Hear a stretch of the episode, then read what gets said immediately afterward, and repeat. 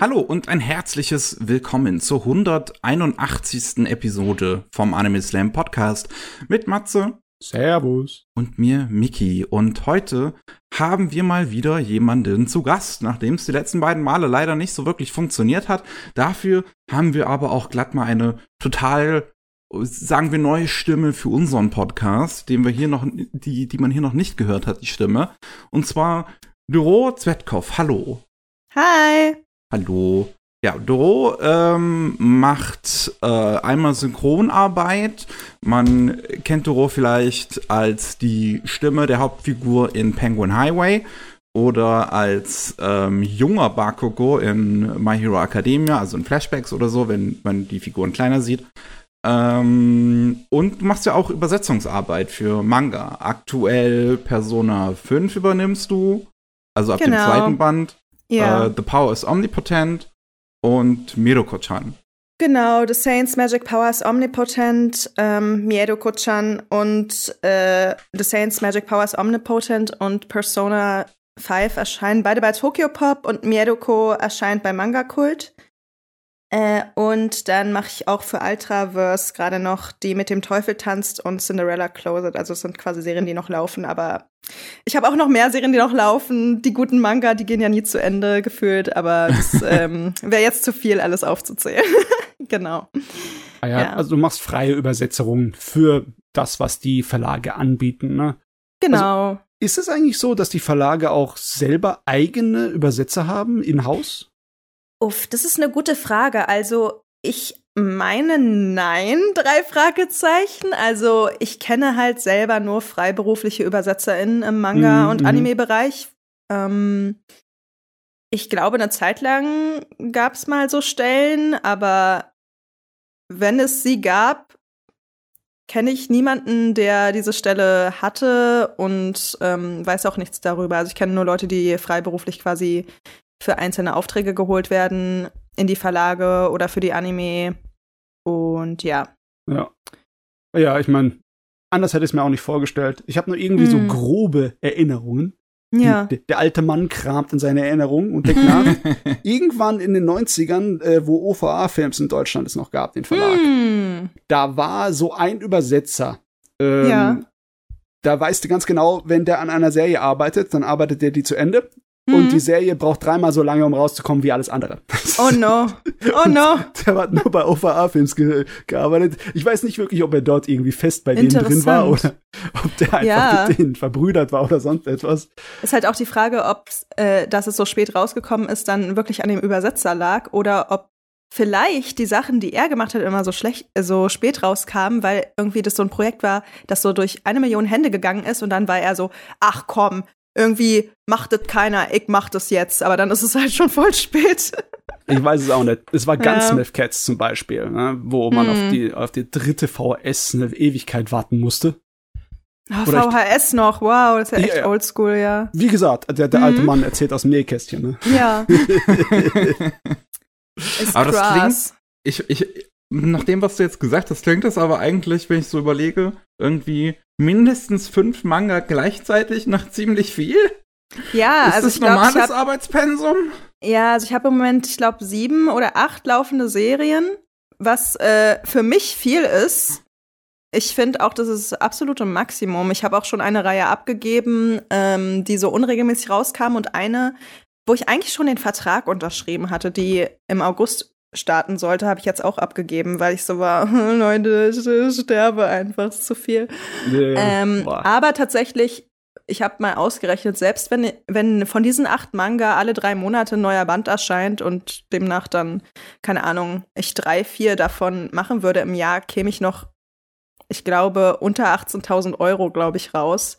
Und da musst du mal überlegen, das ist halt mit den ganzen Abgaben durch Steuern und Versicherungen, was du ja als selbstständige Person selber übernehmen musst, das schrammt halt auch hart so an äh, so mh, der Grenze von, ich sag mal, so kannst du ein gutes Leben führen. Mhm. Und ähm, ich bin echt äh, dankbar, dass ich ja noch synchron habe, weil sonst ähm, glaube ich, also nur mit Übersetzungen wäre äh, wäre sehr schwierig, glaube ich. Oder Ja. müsste ich auf jeden Fall noch viel mehr annehmen. Ist immer dieselbe Geschichte, ne? In dem Bereich unserer Leidenschaft, da kannst du auch nur mit Leidenschaft überleben. Ja, ne? also Übersetzung ist wirklich sehr schlecht bezahlt. Also es ist natürlich viel in der künstlerischen Branche, aber wirklich, also ich bin mit vielen KollegInnen im Kontakt und wir sagen uns immer, wir dürfen einfach nicht den Stundenlohn ausrechnen, sonst hören wir sofort auf. Oder fangen, fangen so in einem Café an oder so, ist wahrscheinlich besser. Ja. Ah Gott, ja. Ich, ich war ja auch mal äh, Student der Japanologie.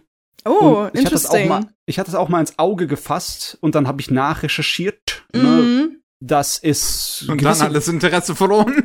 Ja, es Ja. gab ja, es gibt ja gewisse Grundsätze. Ne? Du wirst Mhm. ja, wenn du Japanisch übersetzt, nach dem Schriftzeichen bezahlt und nicht nach der Zeile oder der Normseite. Ah, ja, das Aber- kommt aufs Medium an. Das kommt Ja, aufs ja. Medium an, ja. Genau. Ich habe gedacht, oh, wenn das so ist, dann kann man Mhm. bestimmt aus Manga-Übersetzer auch sein, sein, sein Brot verdienen. Mhm. Aber nee, das ist natürlich ein Standard, der nicht überall eingehalten wird. Ja, also es, es ist sehr unterschiedlich. Also bei Games wird nach Zeichen oft bezahlt. Zumindest bei dem Game, was ich gemacht habe. Ich habe eins gemacht für die Switch, was aber noch rauskommt, also ist noch nicht Mhm. angekündigt. Ja. Da wurde ich nach Zeichen bezahlt, also nach japanischen Zeichen, aber beim Manga und auch bei dem Roman, den ich für Hayabusa gemacht habe. Das ist so ein Sublabel für Carlsen, da habe ich einen Roman übersetzt. Ähm, da ist es so, dass nach Normseite Nach Normseite. bezahlt ja, ja. wurde. Mhm. Genau. Aber mh, die Preise sind da je nach Verlag sehr unterschiedlich und wie gesagt, selbst beim bestzahlenden Verlag ist da noch Luft nach oben, wenn man ein gutes Leben führen will. Sagen wir es so. ja. Ja. Aber ja. es ist, es ist Wahnsinn, was man alles auf sich nimmt, wenn man einfach nur etwas macht, wo man Interesse und Spaß dran hat. Mm, Ne? Genau, das ist Mm. halt auch so ein Faktor, der für mich ausschlaggebend war, dass ich halt wirklich was machen will, worauf ich Bock habe. Und wenn ich schon so viel Zeit da rein investiere, was eben in unserer Welt nun mal die Lohnarbeit ist, ähm, dann will ich halt wenigstens auch was machen, wo ich sage, da habe ich Bock drauf und so. Mm, Ja. Sag mal, wie ist denn es bei dir mit dem Japanisch gekommen? Hast du dann, Mhm. bist du dann auch studieren gegangen, weil du es Ja. einfach machen wolltest oder hast du irgendwie Vorwissen gehabt? Ähm, ja, also tatsächlich wollte ich so ähm, als jugendliche Person so gerne was im journalistischen Bereich machen oder so Film und Fernsehen. Ähm, ich habe damals halt auch in der Jugendredaktion gearbeitet und hatte dann überlegt, eben so was Richtung Journalismus zu machen oder Medien- und Kommunikationswissenschaften. Und als wir dann so ein bisschen Berufsberatung an der Schule hatten, wurde mir halt empfohlen, dass ich auf jeden Fall noch ein Nebenfach nehmen soll, wenn ich so was wie Medien- und Kommunikationswissenschaften mache. Und ich wollte sowieso Japanisch lernen, weil ich damals schon so Anime und Manga mochte, aber auch japanische Literatur. Und dann habe ich mich an vielen verschiedenen Unis eben in Deutschland beworben.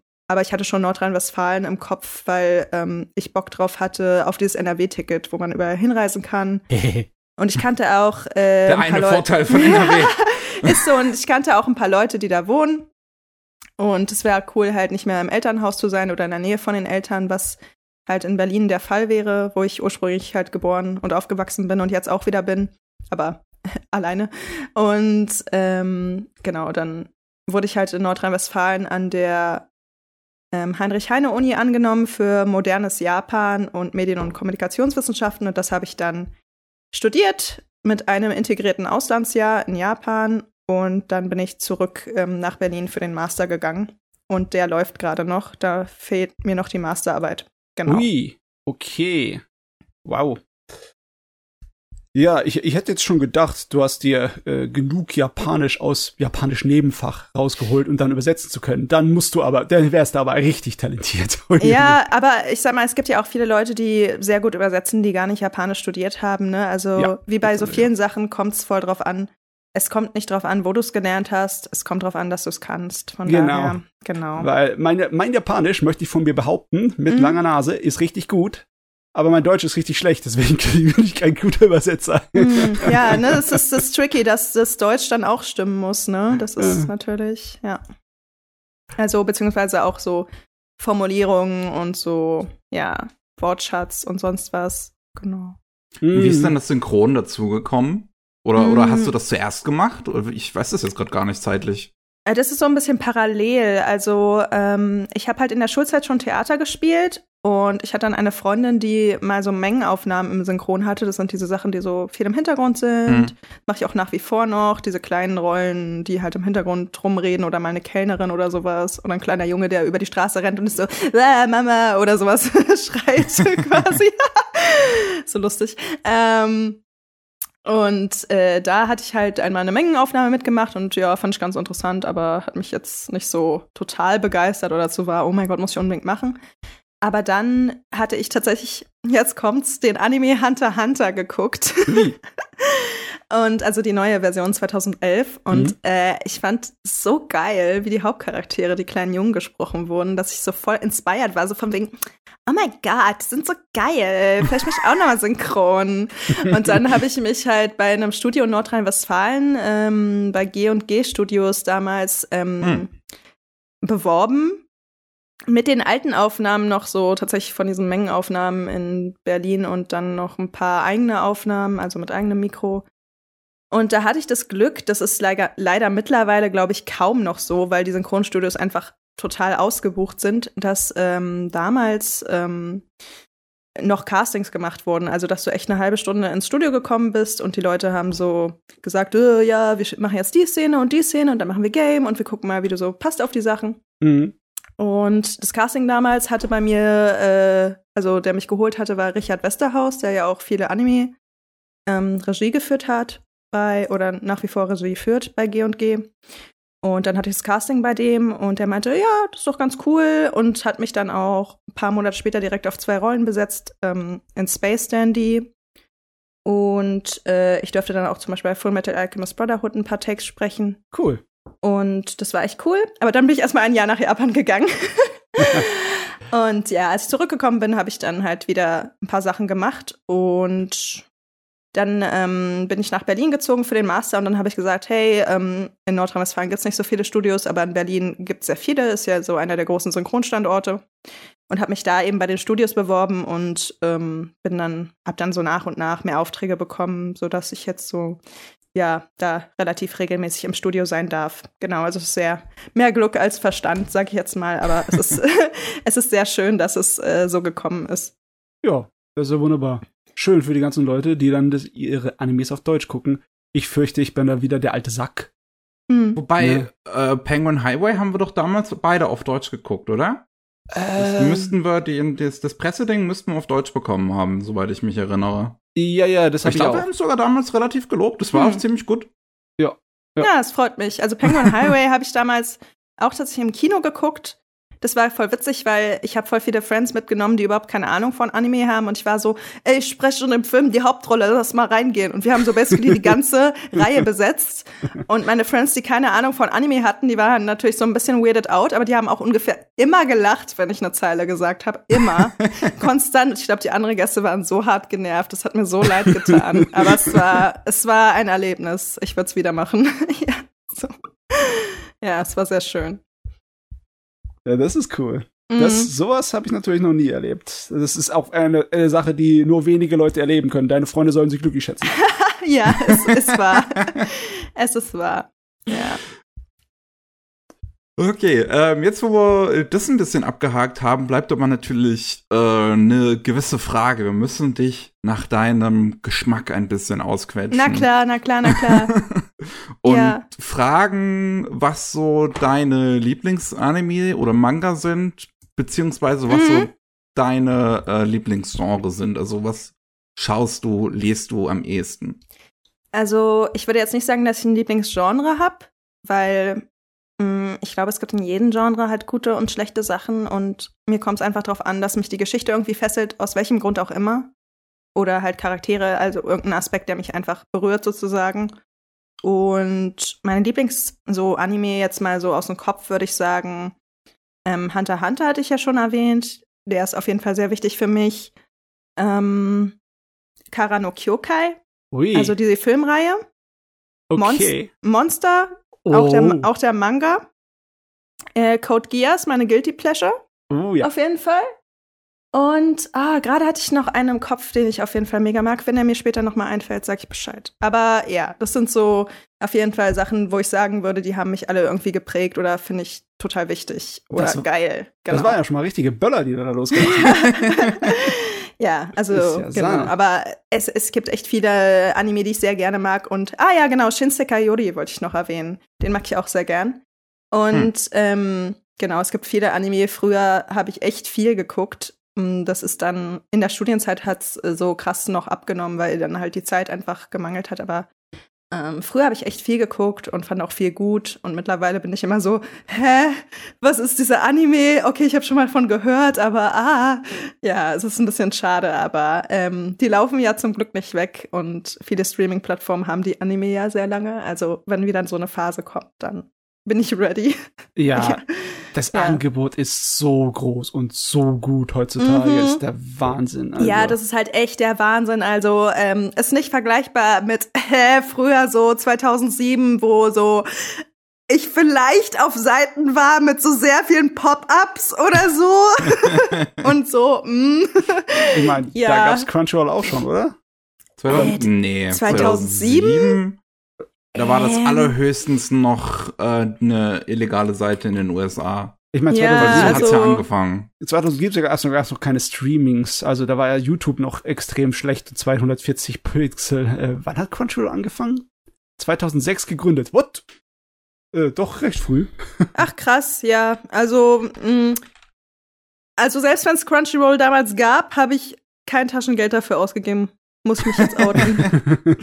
Nee, ich habe auch, ähm, auch relativ lange noch äh, illegal geschaut aus irgendeinem Grund. Ich glaube, das hat sich dann bei Anime-Fans für eine Zeit einfach Mm, zu stark eingebürgert für eine gewisse Zeit. Das ist Ja. zum Glück heute ein bisschen anders zumindest. Ja, ich denke mein- mir halt auch, viele Anime-Fans, ähm, oder zumindest wenn sie anfangen, sind halt irgendwie im Schulalter oder so. Ja, Und da, hat ist man es nicht halt unbedingt das Geld. leider, wollte gerade sagen, leider wirklich so, dass selbst, obwohl ich jetzt sage, äh, fünf oder zehn Euro im Monat ist doch nix, bin ich so, Alter, wenn ich irgendwie 14 oder so wäre, ich wäre so fünf oder zehn Euro, hallo? ja. I don't think so. Also ich kann das total verstehen, wenn so junge Leute sagen, mm, ich gucke noch illegal, aber es gibt vor allem die Möglichkeit, ja viele Sachen auch legal kostenlos zu gucken. Du musst halt Ja. nur eine Woche warten. Ja. Und da ist es halt vielleicht das Problem, dass die ähm, wir spoilern alles Kultur so krass ist, dass die Leute sich dann genötigt fühlen, die Serie trotzdem zu gucken, obwohl Ja, sie eigentlich nur eine wohl. Woche warten könnten, weil sie so sind, ich will nicht gespoilert werden. Die Sozialmedienkultur, ne? Hm. Ja. Boah, da bin ich froh, dass ich echt extreme Schwierigkeiten habe, da reinzukommen, weil ähm, sonst würde ich wahrscheinlich auch mitgerissen werden von dem Gefühl, dass ich äh, irgendwas verpasse, wenn ich nicht jetzt Mhm. mitmache. Aber Gott sei Dank ist es nicht so. Sch- Look Ja, aber es ist, es, ist, es ist ja wirklich so, du kannst ka- gerade bei so Hype-Dingern wie jetzt irgendwie halt Demon Slayer oder Attack on Mhm. Titan, du kannst halt eine Twitter öffnen oder, oder, oder sowas, wenn eine Ja. neue Folge draußen ist. Weil sonst wüsstest du sofort alles. Das ist halt auch so krass bei ähm, Demon Slayer vor allem. Ich habe halt bei, bei Twitter die japanischen Trends abonniert. Also ich sehe immer die japanischen Trending Topics und das ist dann auch immer interessant, weil bei Demon Slayer, als es gelaufen ist, war immer mindestens ein Trending Topic zu Demon Slayer. Und anhand dessen war immer schon so klar, was so ungefähr passiert ist. Ja, die Einschaltquoten für Demon Slayer im japanischen Fernsehen sind nicht normal gewesen. Mm. Das ist, das, das, das ist seit Jahren nicht passiert, dass irgendetwas die alten äh, Familienserien wie Sazae-san oder so Mhm. oder Chibi Maruko-chan so bedroht hätte in Einschaltquoten. Da kommt auf einmal Demon Slayer daher. Das Ja, ist, das, das, das ähm, kennt auch irgendwie echt jeder, habe ich das Gefühl. Das ist ganz cool. ja. Ja, da spreche ich ja auch einen der ähm, Brüder von Tanjiro, der einfach sofort stirbt. Aber er macht irgendwie einen Atmer oder so. Und ich habe gehört, angeblich, dass der in der zweiten Staffel wiederkommt. Ich, Ja, ja. ich habe die zweite Staffel nicht gesehen, aber In ich bin ready. Also, Im Ich bin ready. Kinofilm, im Kinofilm Ja. gibt's eine äh, so eine Flashback-Szene, so Ah, eine ja, ja. erweiterte. Und ah, die haben, ja, ja, die, die, die kenne ich natürlich. Ja, ja, die haben wir gemacht, äh, als wir einen Kinofilm aufgenommen haben. Ähm, genau. Ja, da heult der ja mega rum und cried und das ist sad. Oh ja, der Kinofilm. Die Story ist, ist ein bisschen hart. Aber Ja. gut, gutes Zeugs. Also ich find's gutes Zeugs. Mhm. Mickey ist da tatsächlich ein bisschen anderer Meinung. Das I'm ist ja sorry. Nee, nee, das ist ja auch völlig legitim und wir haben echt uns interessante ja. äh, Diskussionen darüber geliefert, ne, wenn ihr die anderen Anime-Podcasts euch anhören möchtet. Ihr habt euch Aber euren eigenen Demon Slayer Fight geliefert. ja, ich Aber muss sagen, ich habe auch die ersten drei Episoden von Demon Slayer geguckt. Und es hat mich halt nicht gecatcht, was so ein bisschen problematic ist, meiner Meinung nach, weil ähm, es ist halt so, okay, ganz viele Leute sagen, es wird später besser. Hm. Kann ich auch voll verstehen. Ich meine, ich habe selbst erlebt bei Steinsgate die ersten sieben Folgen so nothing happens und dann so alles, alle rasten aus. Fand ich auch geil, aber so ähm, durchzuhalten ist manchmal so ein Ding. Ja, es ist nicht ja. einfach. Aber ganz ehrlich, ich verstehe auch nicht, äh, also bei Demon Slayer würde ich nicht die Ausrede bringen, weil ich war äh, schon allein die erste Trainingssequenz hm. war mein Ding. Deswegen. Ah ja. Ja, dann, dann haben mich halt echt die drei Folgen einfach nicht gecatcht. Ne? Ja. Naja. Das ist, ja, aber wie gesagt, ich, das ist auf jeden Fall auf meiner Liste, dass ich es irgendwann noch mal gucke, weil zum Beispiel ähm, der Christian Zeiger, der ja die Regie führt auch beim Anime, der sagt auch, das ist eine super Serie und ich, ich schwöre auf sein Urteil, ey, wenn der sagt, das ist geil, ist geil. und ähm, Oh genau. Gott, wenn du einfach glaub, nur beim, ja. beim, beim, beim Populärmediendiskurs mitmachen willst, musst du wahrscheinlich geguckt haben. Ja, genau. Oh Gott. Und ähm, in der zweiten Staffel spricht ja auch Sabashiro Miyuki mit, die japanische Sprecherin, die ich natürlich liebe, muss ich natürlich unbedingt gucken. Mhm.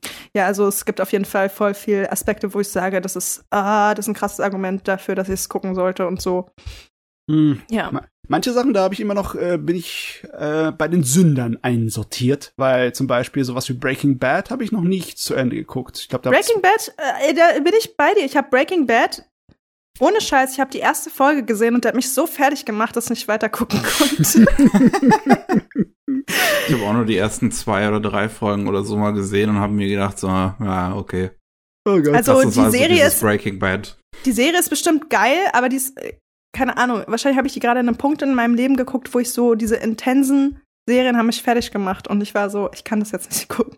Das ist echt wirklich wahr. Manchmal hängt das sowas einfach nur am Bauchgefühl und in der Stimmung und irgendwann, ja. wenn du es später anguckst, ist es ganz anders. Aber das ist halt echt krass, äh, wie du, du, es kommt, du brauchst halt nicht nur die richtige Serie, sondern du brauchst die richtige Serie zum richtigen Zeitpunkt und das mhm. ist halt wirklich das Schwierige. Aber es gibt ja auch Sachen, da ist der Zeitpunkt, egal wann er ist, kannst du vergessen. ja. Es gibt doch bestimmt auch Sachen, die du nicht leiden kannst, oder? Die wollen wir natürlich mm. auch wissen. Ja, ja. Ja, also wahrscheinlich gar nicht so viel Besonderes. Also natürlich so die üblichen Vertreter wie so übertriebener Fanservice oder so, bin ich halt so, warum soll ich das gucken oder so. Mm, ja. Haare mit äh, den meisten Slice of Life kann ich tatsächlich nichts anfangen. Und ich will nicht sagen, dass ich Slice of Life generell nicht mag, weil, wie gesagt, ich würde jetzt kein Genre von vornherein ausschließen. Und Carnival Phantasm mag ich zum Beispiel auch, was ja Slice of Life im Fate-Universum ist. Aber yeah. das ist halt so, ich liebe halt das Fate-Universum und deswegen liebe ich halt auch Carnival Phantasm, weil ich so bin, oh mein Gott, ist so lustig, die Charaktere haben halt Spaß und sterben nicht die ganze Zeit. also, ja, genau sowas. Also, ja, also es sind eher solche Sachen wie, wie gesagt, Fanservice kann ich nicht so ab. Also ich meine jetzt nicht so Fanservice im Sinne von, ja, das ist halt mal ganz sexy oder mal obviously so ein Witz nur für die Fans eingebaut, sondern wirklich so, dass so Charaktere übersexualisiert sind oder so. Hm. Ja. Aber ich glaube, das ist jetzt so ein Standard, wo viele Leute sagen würden, das ist für sie halt ein No-Go. Ist wirklich so. Das haben wir oft genug schon hier gehört, ja. ja. ich meine, trotzdem, klar, man muss ehrlich zu sich sein. Man, ich mag nackte Haut und ich mhm. mag hübsche Mädels. Ja. Aber äh, irgendwie schaffen es viele von diesen Edgy-Serien immer, mhm. äh, dass ich die Lust daran verliere, weil es irgendwie geschmacklos ist. Ne? Mhm. Das ist echt, ist echt tragisch. Es ja, ist tragisch. Wie kannst du mir hübsche, nackte Frauen mhm. vergeigen hier? Wie kannst du das tun? Das ist ja, es ist halt so, Schade, dass es äh, nicht wenigstens stilvoll gemacht ist, so ungefähr, ne? Ich meine, es gibt ja, ja, es gibt ja immer wieder ein paar lustige dabei, mm. ne? Und unterhaltsame. Ja. ja, gibt's ja auch. Es ist nicht alles Müll, ne? Aber ja. es ist halt oft Müll, ne? leider Gottes. Ajo. Ja. Hast du da eine bestimmte Einstellung für dich, wie, wie wenn du, also wenn es da um Synchronen geht, oder wenn ich in deine Kartei gucke, hast du ja zum Beispiel mal bei Why the Hell Are You Here Teacher mitgesprochen. Wollte gerade sagen, bei Synchronen ist es mir sowas von egal. Okay. ich wollte gerade sagen, genau, ich habe ja äh, Why the Hell Are You Here Teacher gemacht und auch Interspecies Reviewers. Ach, das Ähm, auch, okay. Und ey, das war tatsächlich mega witzig aufzunehmen einfach. Ähm, und ich hatte natürlich im Vornherein bei beiden Serien tatsächlich mit KollegInnen drüber gequatscht, so was sie von halten und so bla, weil ich die Serien halt beide nicht kannte. Und meine KollegInnen waren halt so, ja, why the hell are you here, Teacher? Ist eigentlich echt süß, wenn nur der Fanservice nicht wäre. Ich so, Äh, okay. Mm, okay. Und äh, pf, ja, da habe ich dann einfach mal mitgemacht und es waren aber auch voll die challenging Aufnahmen, weil ich habe ja diese Shizuru gesprochen und die hat irgendwie keine Emotionen oder nur so sehr subtil. Und ich schwöre, im Studio war es die ganze Zeit der Regisseur so die ganze Zeit weniger Emotionen, noch weniger, weniger. und ich war so richtig lost Musstest war du so- deinen, deinen inneren Roboter hervorbeschwören. Ja, aber wirklich so, so. Nein, sie, sie, sie macht noch weniger. Ich so, okay. ja, und bei Interspecies Reviewers war ich so ein bisschen, mm, aber ähm, ja, da meinten halt auch viele KollegInnen, und da sprechen ja auch viele tolle KollegInnen mit, so von wegen, ja, eigentlich ist es ja sehr auch auf Content aus der Serie, beziehungsweise alles ist so, ja, Sexwork, actually, und so bla. Und da war ich so, ja, okay, aber sowas wie zum Beispiel Rido or Fila oder so, wo irgendwie der Rape obviously so ein Plotpoint ist oder so, wäre ich, glaube ich, so, äh, nee, Ja. tschüss. Also, das ist Ja. interessant, weil ich zum Beispiel verteidige Interspecies Reviews. Ich finde das lustig und spaßig. Ist Mhm. zwar platt, aber ich finde das sehr unterhaltsam. Ja, Also, wh- why the hell are you here, Teacher? Da hat Mhm. mein Hirn ist vollkommen geschmolzen, schon in der ersten Episode. Da konnte ich nicht mit. Und äh, Read of Healer ist einfach so schlecht, dass es fast schon ein Talent benötigt, um so schlecht zu schreiben. ja. Aber ja, über Unterhaltung kann man sich ja sowas von streiten, ne? Wem Spaß guck, macht, dann passt, ähm, ne? Ich gucke bei den Anime, also jetzt vor allem bei diesen drei Serien, die wir gerade erwähnt haben, habe ich dann auch mir die japanischen SprecherInnenlisten angeguckt. Mhm. Mhm. Und ähm, bei Reader of Healer haben ja auch bekannte Leute mitgesprochen. Aber da habe ich auch so ein paar Namen gesehen, wo ich so war, ich glaube, die sind eher so im Pornobereich unterwegs. Ich glaube, von den dann halt- meisten Figuren sind das entweder Neulinge oder Pornosprecher, ja. Genau, und da war ich halt dann so bei Interspecies Reviewers und bei ähm, Nande Kokoni Senseiga war es halt so, dass es schon Leute waren, die mir eher was gesagt haben. Und daran habe ich dann halt auch mein Urteil sozusagen festgemacht. Hm, ist irgendwie schräg, dass es heute ein bisschen auseinandergeht, also heutzutage. Ich, ich, Mhm. Da kommt wieder der alte Sack, ne? Ja, Bei dem ganzen Zeugs aus den 80ern und 90ern, da hast, äh, hast du dich manchmal echt gewundert, dass der Sprecher Mhm. da in einem Erotikwerk drin ist. Mhm. Da waren halt die Erotikwerke halt nicht nur Pornografie, weil Ja. das ist es heute größtenteils. Ne? Es ist wirklich einfach nur, es geht nur um den Sex und Hm. nichts um nichts anderes. Und dann war das irgendwie noch so Fantasy-Parodien oder Abenteuer oder sonstigen Kram öfters mal in 80ern, 90ern oder diese richtig schnulzigen Liebesgeschichten, die von den äh, Visual Novels herkamen, wo es Hm. eigentlich immer um die reine Liebe geht und so und ah, und da wird geheiratet am Ende. Hm. Und äh, da hast du dann äh, eine Menge Sprecher auch in den äh, Erwachsenen-OVAs gesehen. Zum Beispiel der Sprecher von äh, Ranma und Inuyasha, den habe ich dann auch Hm. gehört. Ein Kape Yamaguchi oder meinst du Ja. jetzt den Deutschen? Okay. Nee, den Mhm. Yamaguchi. Ja, ja. Also äh, das, Ja. das war mal viel mehr. Jetzt ist das Mhm. eher weniger, ist eher getrennt heutzutage. Ne? Ja. Wobei ich glaube, bei hier Reader of Healer hat doch Hikasa Yoko auch mitgesprochen, die ja eigentlich auch eine krasse Sprecherin ist, ja soweit okay. ich weiß. Also Aber aus irgendeinem Grund war das auch ein Ja. größeres Projekt mit irgendwie Mhm. mehr Prestige. Ich weiß nicht, wie das passiert Ja. ist. Hat sich anscheinend verkauft. hm. ja. Die Leute kaufen, was sie wollen. Der Markt regelt. Oder so. Hm, ja, der Markt regelt. Love it. Mhm. oh Gott. Mhm. ich komme in Teufels Küche, ich sehe es schon. Mhm. ja. Oh Gott, hör, hören, wir, hör- hören wir damit auf, wir brauchen wieder positive Themen hier. Okay. Ähm, ich würde sagen, ähm, mit deiner einer sind wir jetzt eigentlich, also, also wenn du nicht noch zusätzlich irgendwas sagen möchtest, Doro, sind wir eigentlich äh, die, den, den üblichen Gast-Talk durch. Die. Vorstellung ist beendet. Wunderbar. Ah, Ja, äh, also ich, ich habe nichts mehr zu sagen, außer ihr habt noch Fragen und falls noch was kommen sollte, wo ich denke, oh, das muss ich unbedingt mit euch sharen, das ist das Interessanteste, was ich je gehört habe, dann werde ich mich auf jeden Fall noch melden. Okay, wunderbar. Ja. Dann kommen wir jetzt zum ähm, normalen Anime Slam Programm, die Sachen, die wir in letzter Zeit so gesehen haben. Ähm, da Dora jetzt schon relativ lange reden durfte und ich das Gefühl habe, dass ich bisher ziemlich schweigsam war. Ja. ihr beide, Ja, ich, ich- ich, habe das ich Gefühl, gerade ihr zwei seid eigentlich ziemlich auf einer Wellenlänge. Ja, ich habe ich hab, ich hab auch überlegt, so, ob ich so, kann ich euch eigentlich auch Fragen stellen? Und dann war ich so, ah nein, die haben bestimmt ihre Anime-Geschichte schon eine Million Mal im Podcast erzählt. Ich meine, ich hoffe, dass äh, unser Geschmack und alles, was man über uns wissen müsste, durchkommt bei dem, was wir jetzt anfangen zu schwätzen. Das ist eigentlich Okay. der Sinn, der Zweck der Sache. Wenn nicht, dann Ja. löcherst du uns einfach noch währenddessen. Ja, Mhm, mach ich, mach ich. Ey, ich übernehme jetzt die Moderation. Ja. Ähm, und ich würde den Anfang machen mit einer Sache, die habe ich ja beim letzten Mal schon erwähnt, ähm, weil ich sie da bereits angefangen habe zu gucken. Und zwar Trigun. Habe ich Trigun. äh, komplett durchgeguckt. Ah, wunderbar, wunderbar. Ich fand's ganz interessant, dass einfach 1998 Cowboy Bebop, Trigun und ein Outlaw Star alle drei liefen. Oh, 1998 war heftig. Da lief auch zum Trigun? Beispiel Lane. Ne? Das ist doch der mit den Haaren, oder? Ja, das ist der mit den Haaren. ja, Sehr viele Leute haben Haare.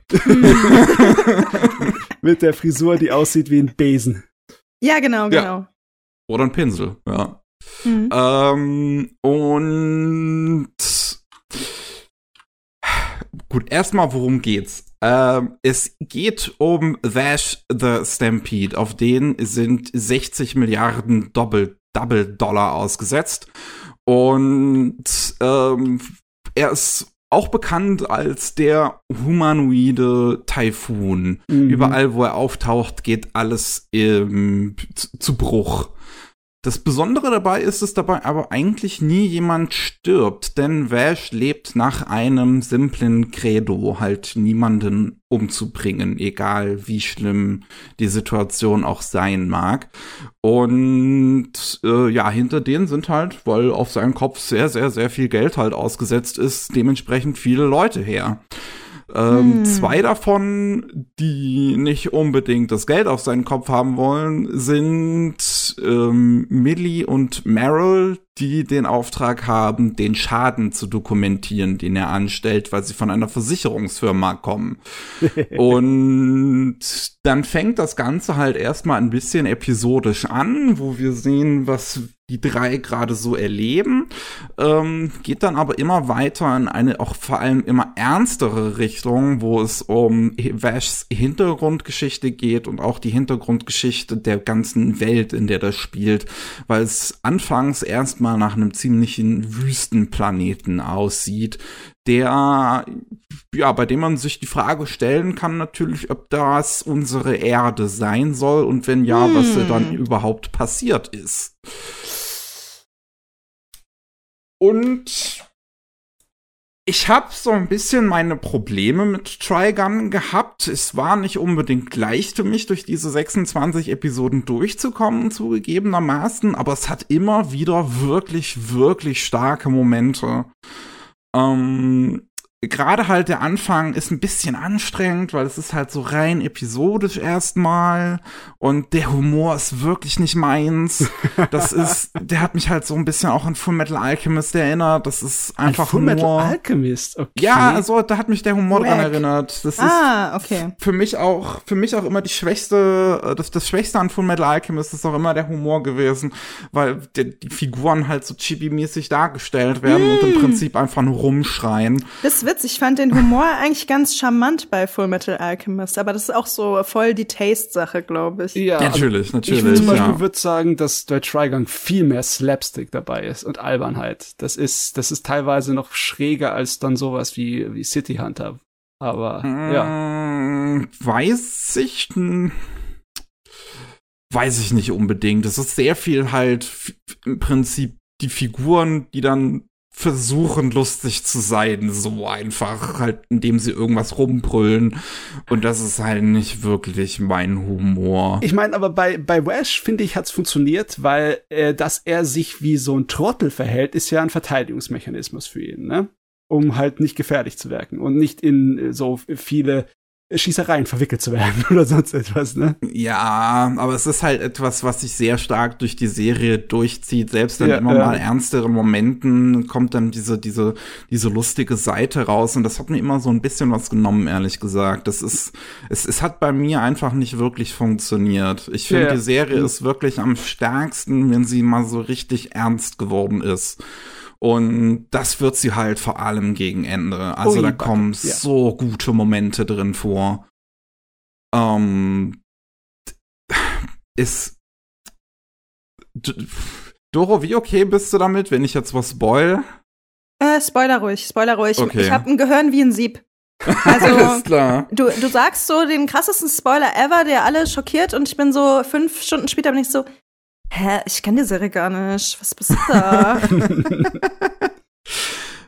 Weil, ja, gerade äh, gegen Ende, wenn man halt wirklich immer mehr von, von der Welt so erfährt, so was die, die ganzen Ursprünge sind und ähm, gerade Episode 17 dann zum Beispiel rumkommt, was dann die ganze Vorgeschichte rund um Vash und seinen Bruder Knives erklärt. Das ist super interessant, finde ich.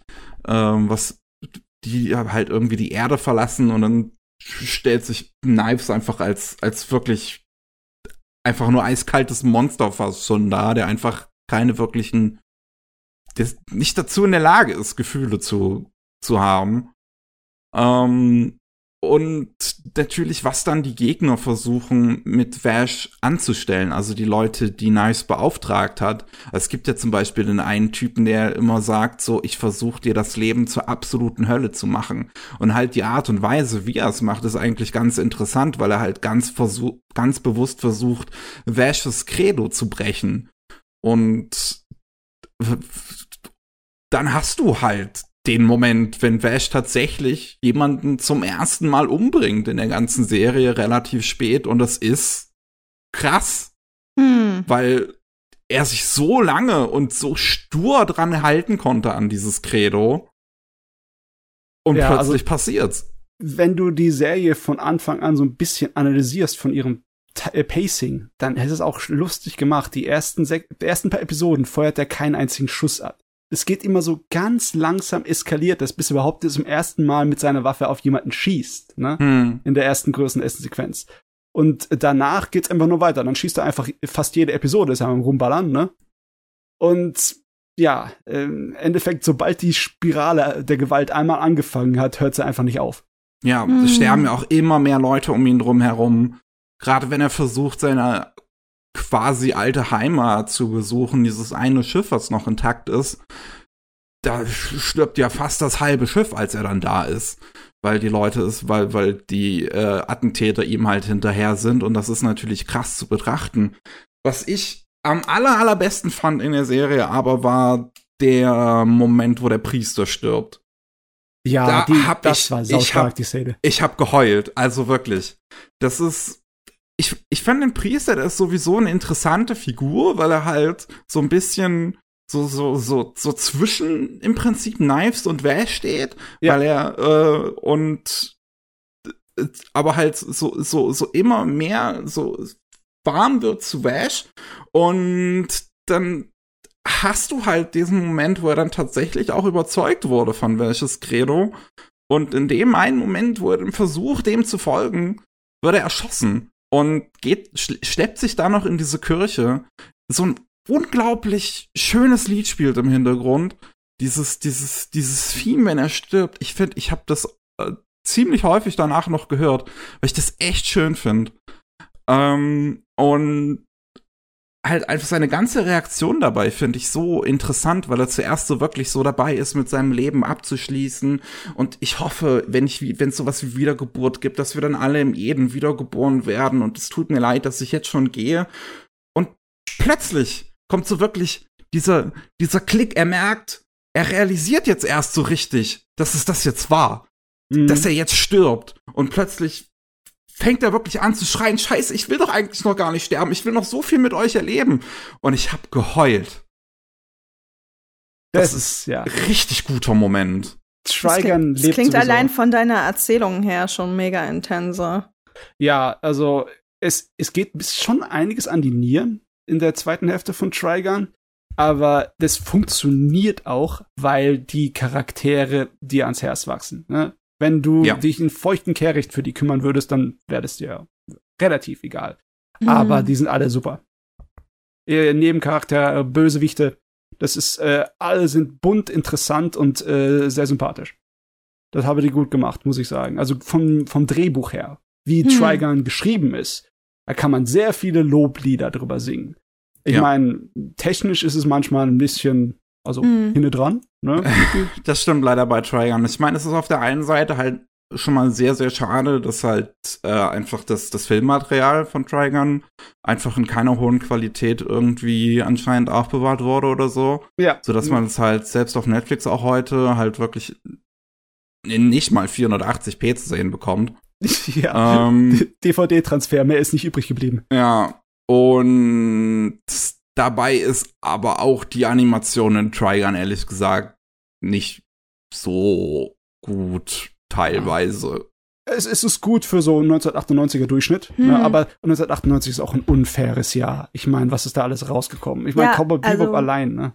Von den Thematiken her, die ihr angesprochen habt, so zwischen den Charakteren und so, fand ich auch so, das hat so zumindest von dem, was ich aus eurer Erzählung mitgenommen habe, so ein bisschen Cowboy Bebop Vibes. Also vielleicht war das so ein so beliebte Themen auch vielleicht in der Zeit oder so bestimmte Charakter Es liegt auch daran, dass es ein Weltraumwestern ist, ne? Genau, ja. Ja. Also und auch, aber das mit dem Jahr, auf den ist halt ein Bounty ausgesetzt und du hast zwei Charaktere, die sich so ein bisschen auch mit den Werten her so gegenüberstehen und so.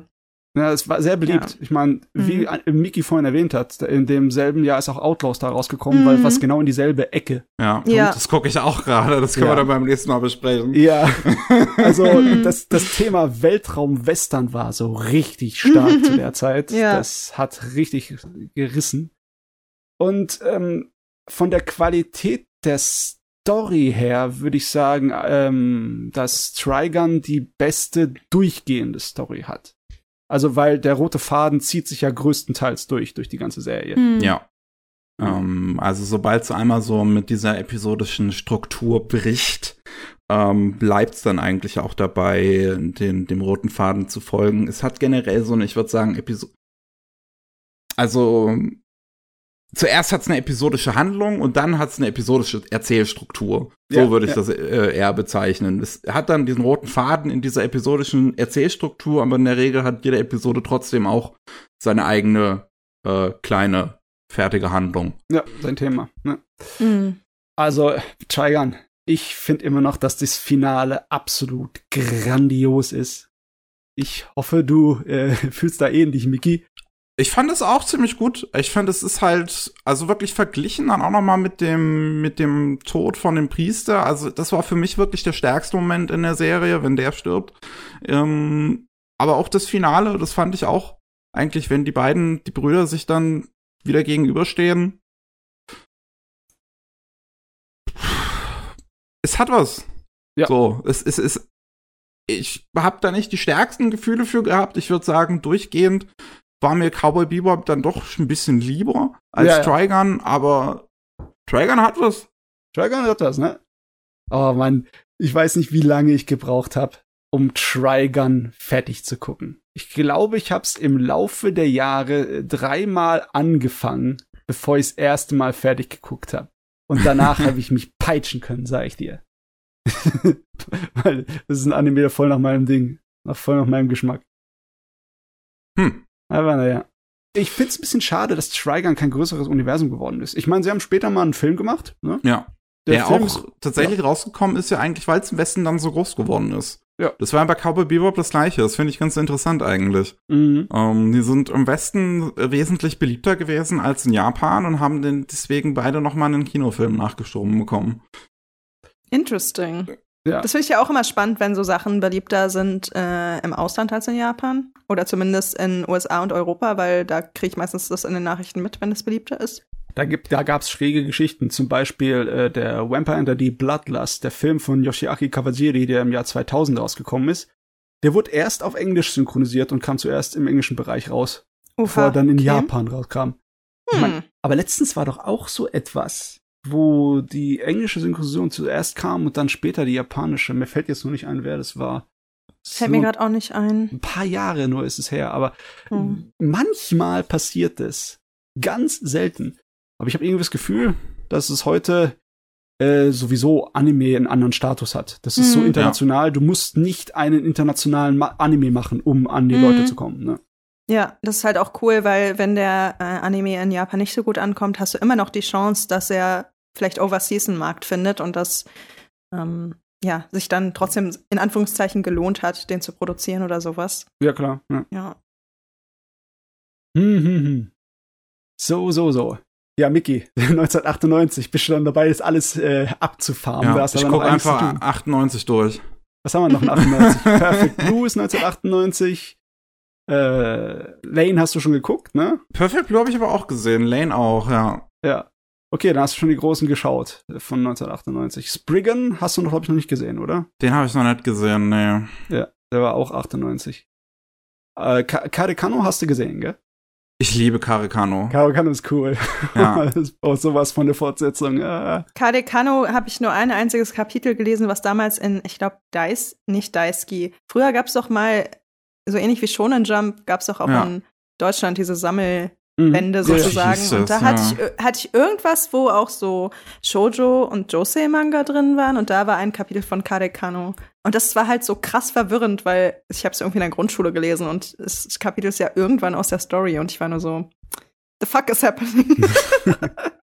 Ja, aber das ist auch einer von den Fällen, wo der Manga und der Anime ähm, für mich ganz anders wirken. Ja, die sind ziemlich unterschiedlich. Der Manga ist irgendwie in fast schon klassische Shoujo-Manga-Stil, ne? Aber der Anime ist voll durchgedreht. hm, interesting. ja. Ah, ja. Gut. Wunderbar. Da haben wir Mickeys ersten, äh, ja, erste Trophäe abgehaftet.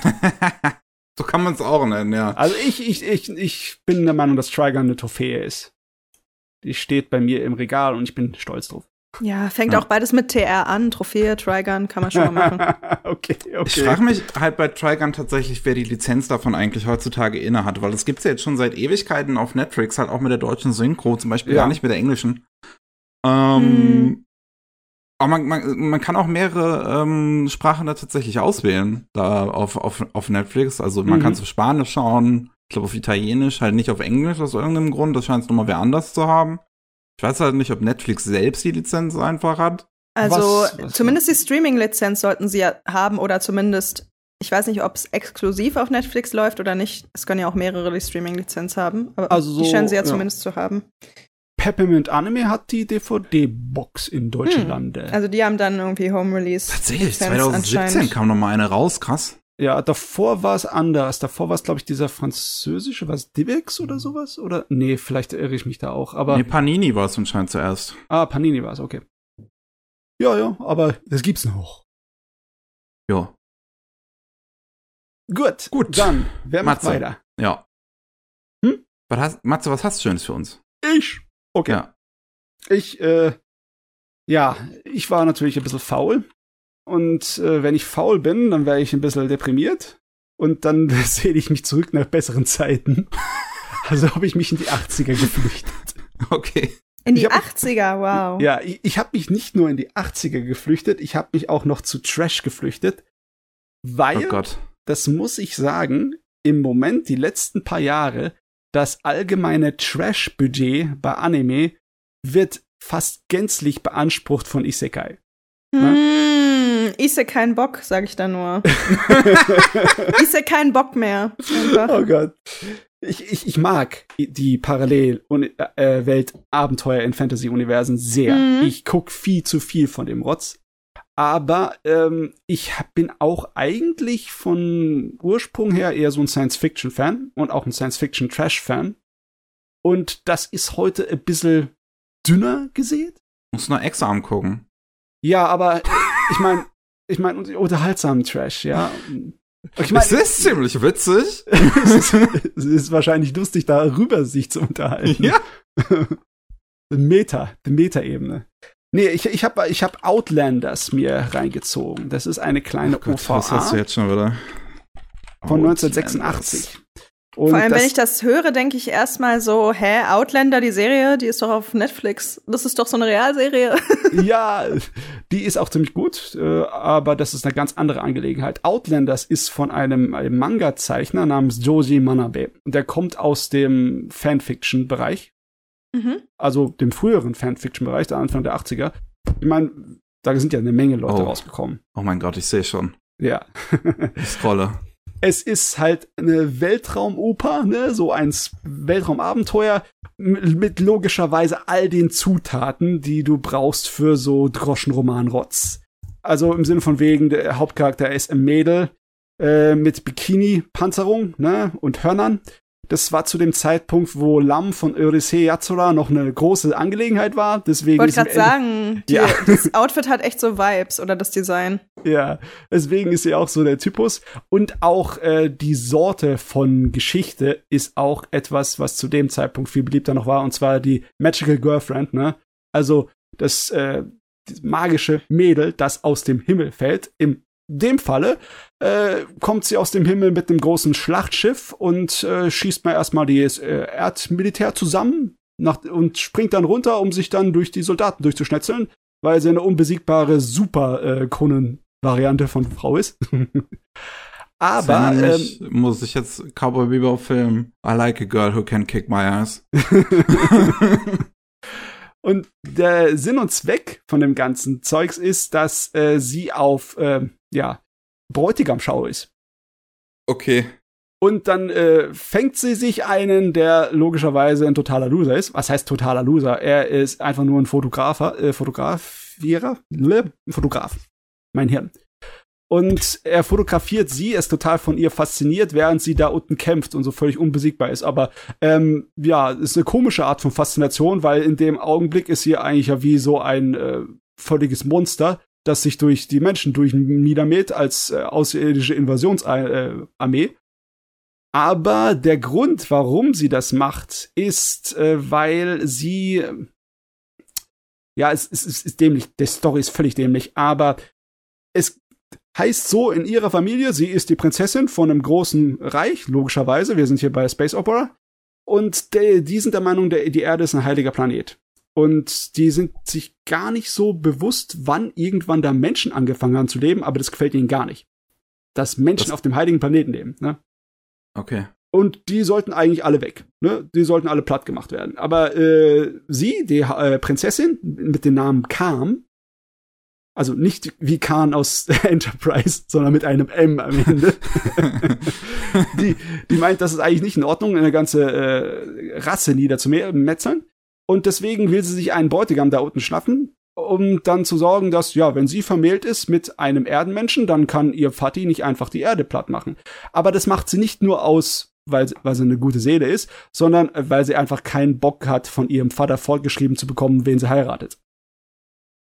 Und ja, sie, sie schnappt sich ihren Kerl äh, es gibt eine Menge Unsinn mit ihr auf dem äh, Raumschiff und sie gehen zurück zu ihrem Vater, wo natürlich der Bräutigam vorgestellt wird. das ist eine alberne Szene. Aber klar, Vati sagt, nee, mach mal gar nicht. Du, du, du wirst den heiraten, die ich dir sage. Du bist eine Prinzessin. Ist, die Politik hat Sinn und Zweck in seiner Sache. Und dann brennen sie einfach miteinander durch. Im, Im Großen und Ganzen ist das alles, was in der Geschichte drin ist.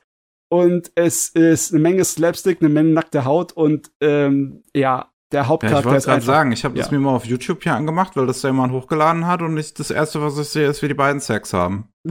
Nein, sie haben leider keinen Sex. Äh, der der sie, Autor. Sie, sie, sind auf jeden Fall beide nackt in einem Bett. So. Ja, sie versuchen's, aber es kommt immer was dazwischen. sie versuchen's. Sie versuchen's. Es kommt immer wieder was dazwischen. Ja, äh, der Autor ist, hat eine ziemlich gesunde Einstellung zu Sex, meiner Meinung nach. Viele von seinen Werken äh, ist in Deutschland auch ein paar Sachen rausgekommen, wie zum Beispiel Dracun, was im Endeffekt dasselbe wie Outlanders ist, nur in einer so einer Steampunk-mäßigen Welt. Okay. Da sind auch ähm, die Leute eigentlich sofort ihre Liebe am Konsumieren. Ne? Wenn sich Pärchen bilden, dann fallen die gleich übereinander her. Und Aha. nicht, das ist, da wird nicht eine große Sache draus gemacht. Das ist bei dem in den Stories immer vollkommen normal. Ne? und äh, auch äh, da er aus dem äh, Fanfiction-Bereich kommt, ist es halt auch immer ein bisschen Fetischzeugs, ne? Da sind dann äh, große so Klerati-mäßige Katzenwesen, ne, oder Bären, oder äh, in der anderen Fantasy-Geschichten von ihnen sind dann halt natürlich so Schlangenfrauen, so Nagas, ne? Und das, äh, der hat da überhaupt gar keinerlei, ähm, wie soll ich sagen, nicht einen einzigen prüden Knochen in seinem Körper. Und der Grund, warum ich das trotzdem mag, ist, weil es so in keinster Weise so, ähm, es wirkt nicht so, als ob er das macht, nur damit es drin ist, sondern es passt in sein ganzes Universum. Das ist so wie der Trash-Film von Roger Corman. Kennt ihr diesen alten Science-Fiction-Fuzzi? Oh. Nein. Das ist ein Produzent, der hat dann richtig Karriere gemacht, als Krieg der Sterne dann losging. Und dann hat er massenweise an Krieg der Sterne Abklätsche gemacht. Teilweise sehr billige, wo er auch einfach Filmmaterial von den Filmen wiederverwendet hat in mehreren Filmen, damit er einfach Produktionskosten sparen könnte. Aber der hat so einen legendären Ruf als Trash-Filmmacher. Und es wirkt einfach genau so wie das, wie so ein Groschenroman aus den 30ern. Äh, nur halt, dass halt die Frauen hier überall die Hosen anhaben und die großen Kämpferinnen sind. Und die Männer, die äh, haben halt äh, bestenfalls so eine richtig alberne Macho-Darstellung, um da ihren Mut zu beweisen. Aber ja, dann müssen sie halt gerettet werden oder geheilt werden von den Mädels. es ist, ja, es ist diese, diese schöne Exploitation-Sache, die in den 80er Jahren in Japan halt noch so richtig drin war, weil dort die Magazine so voll waren von diesen Stories, wie das Lemon People.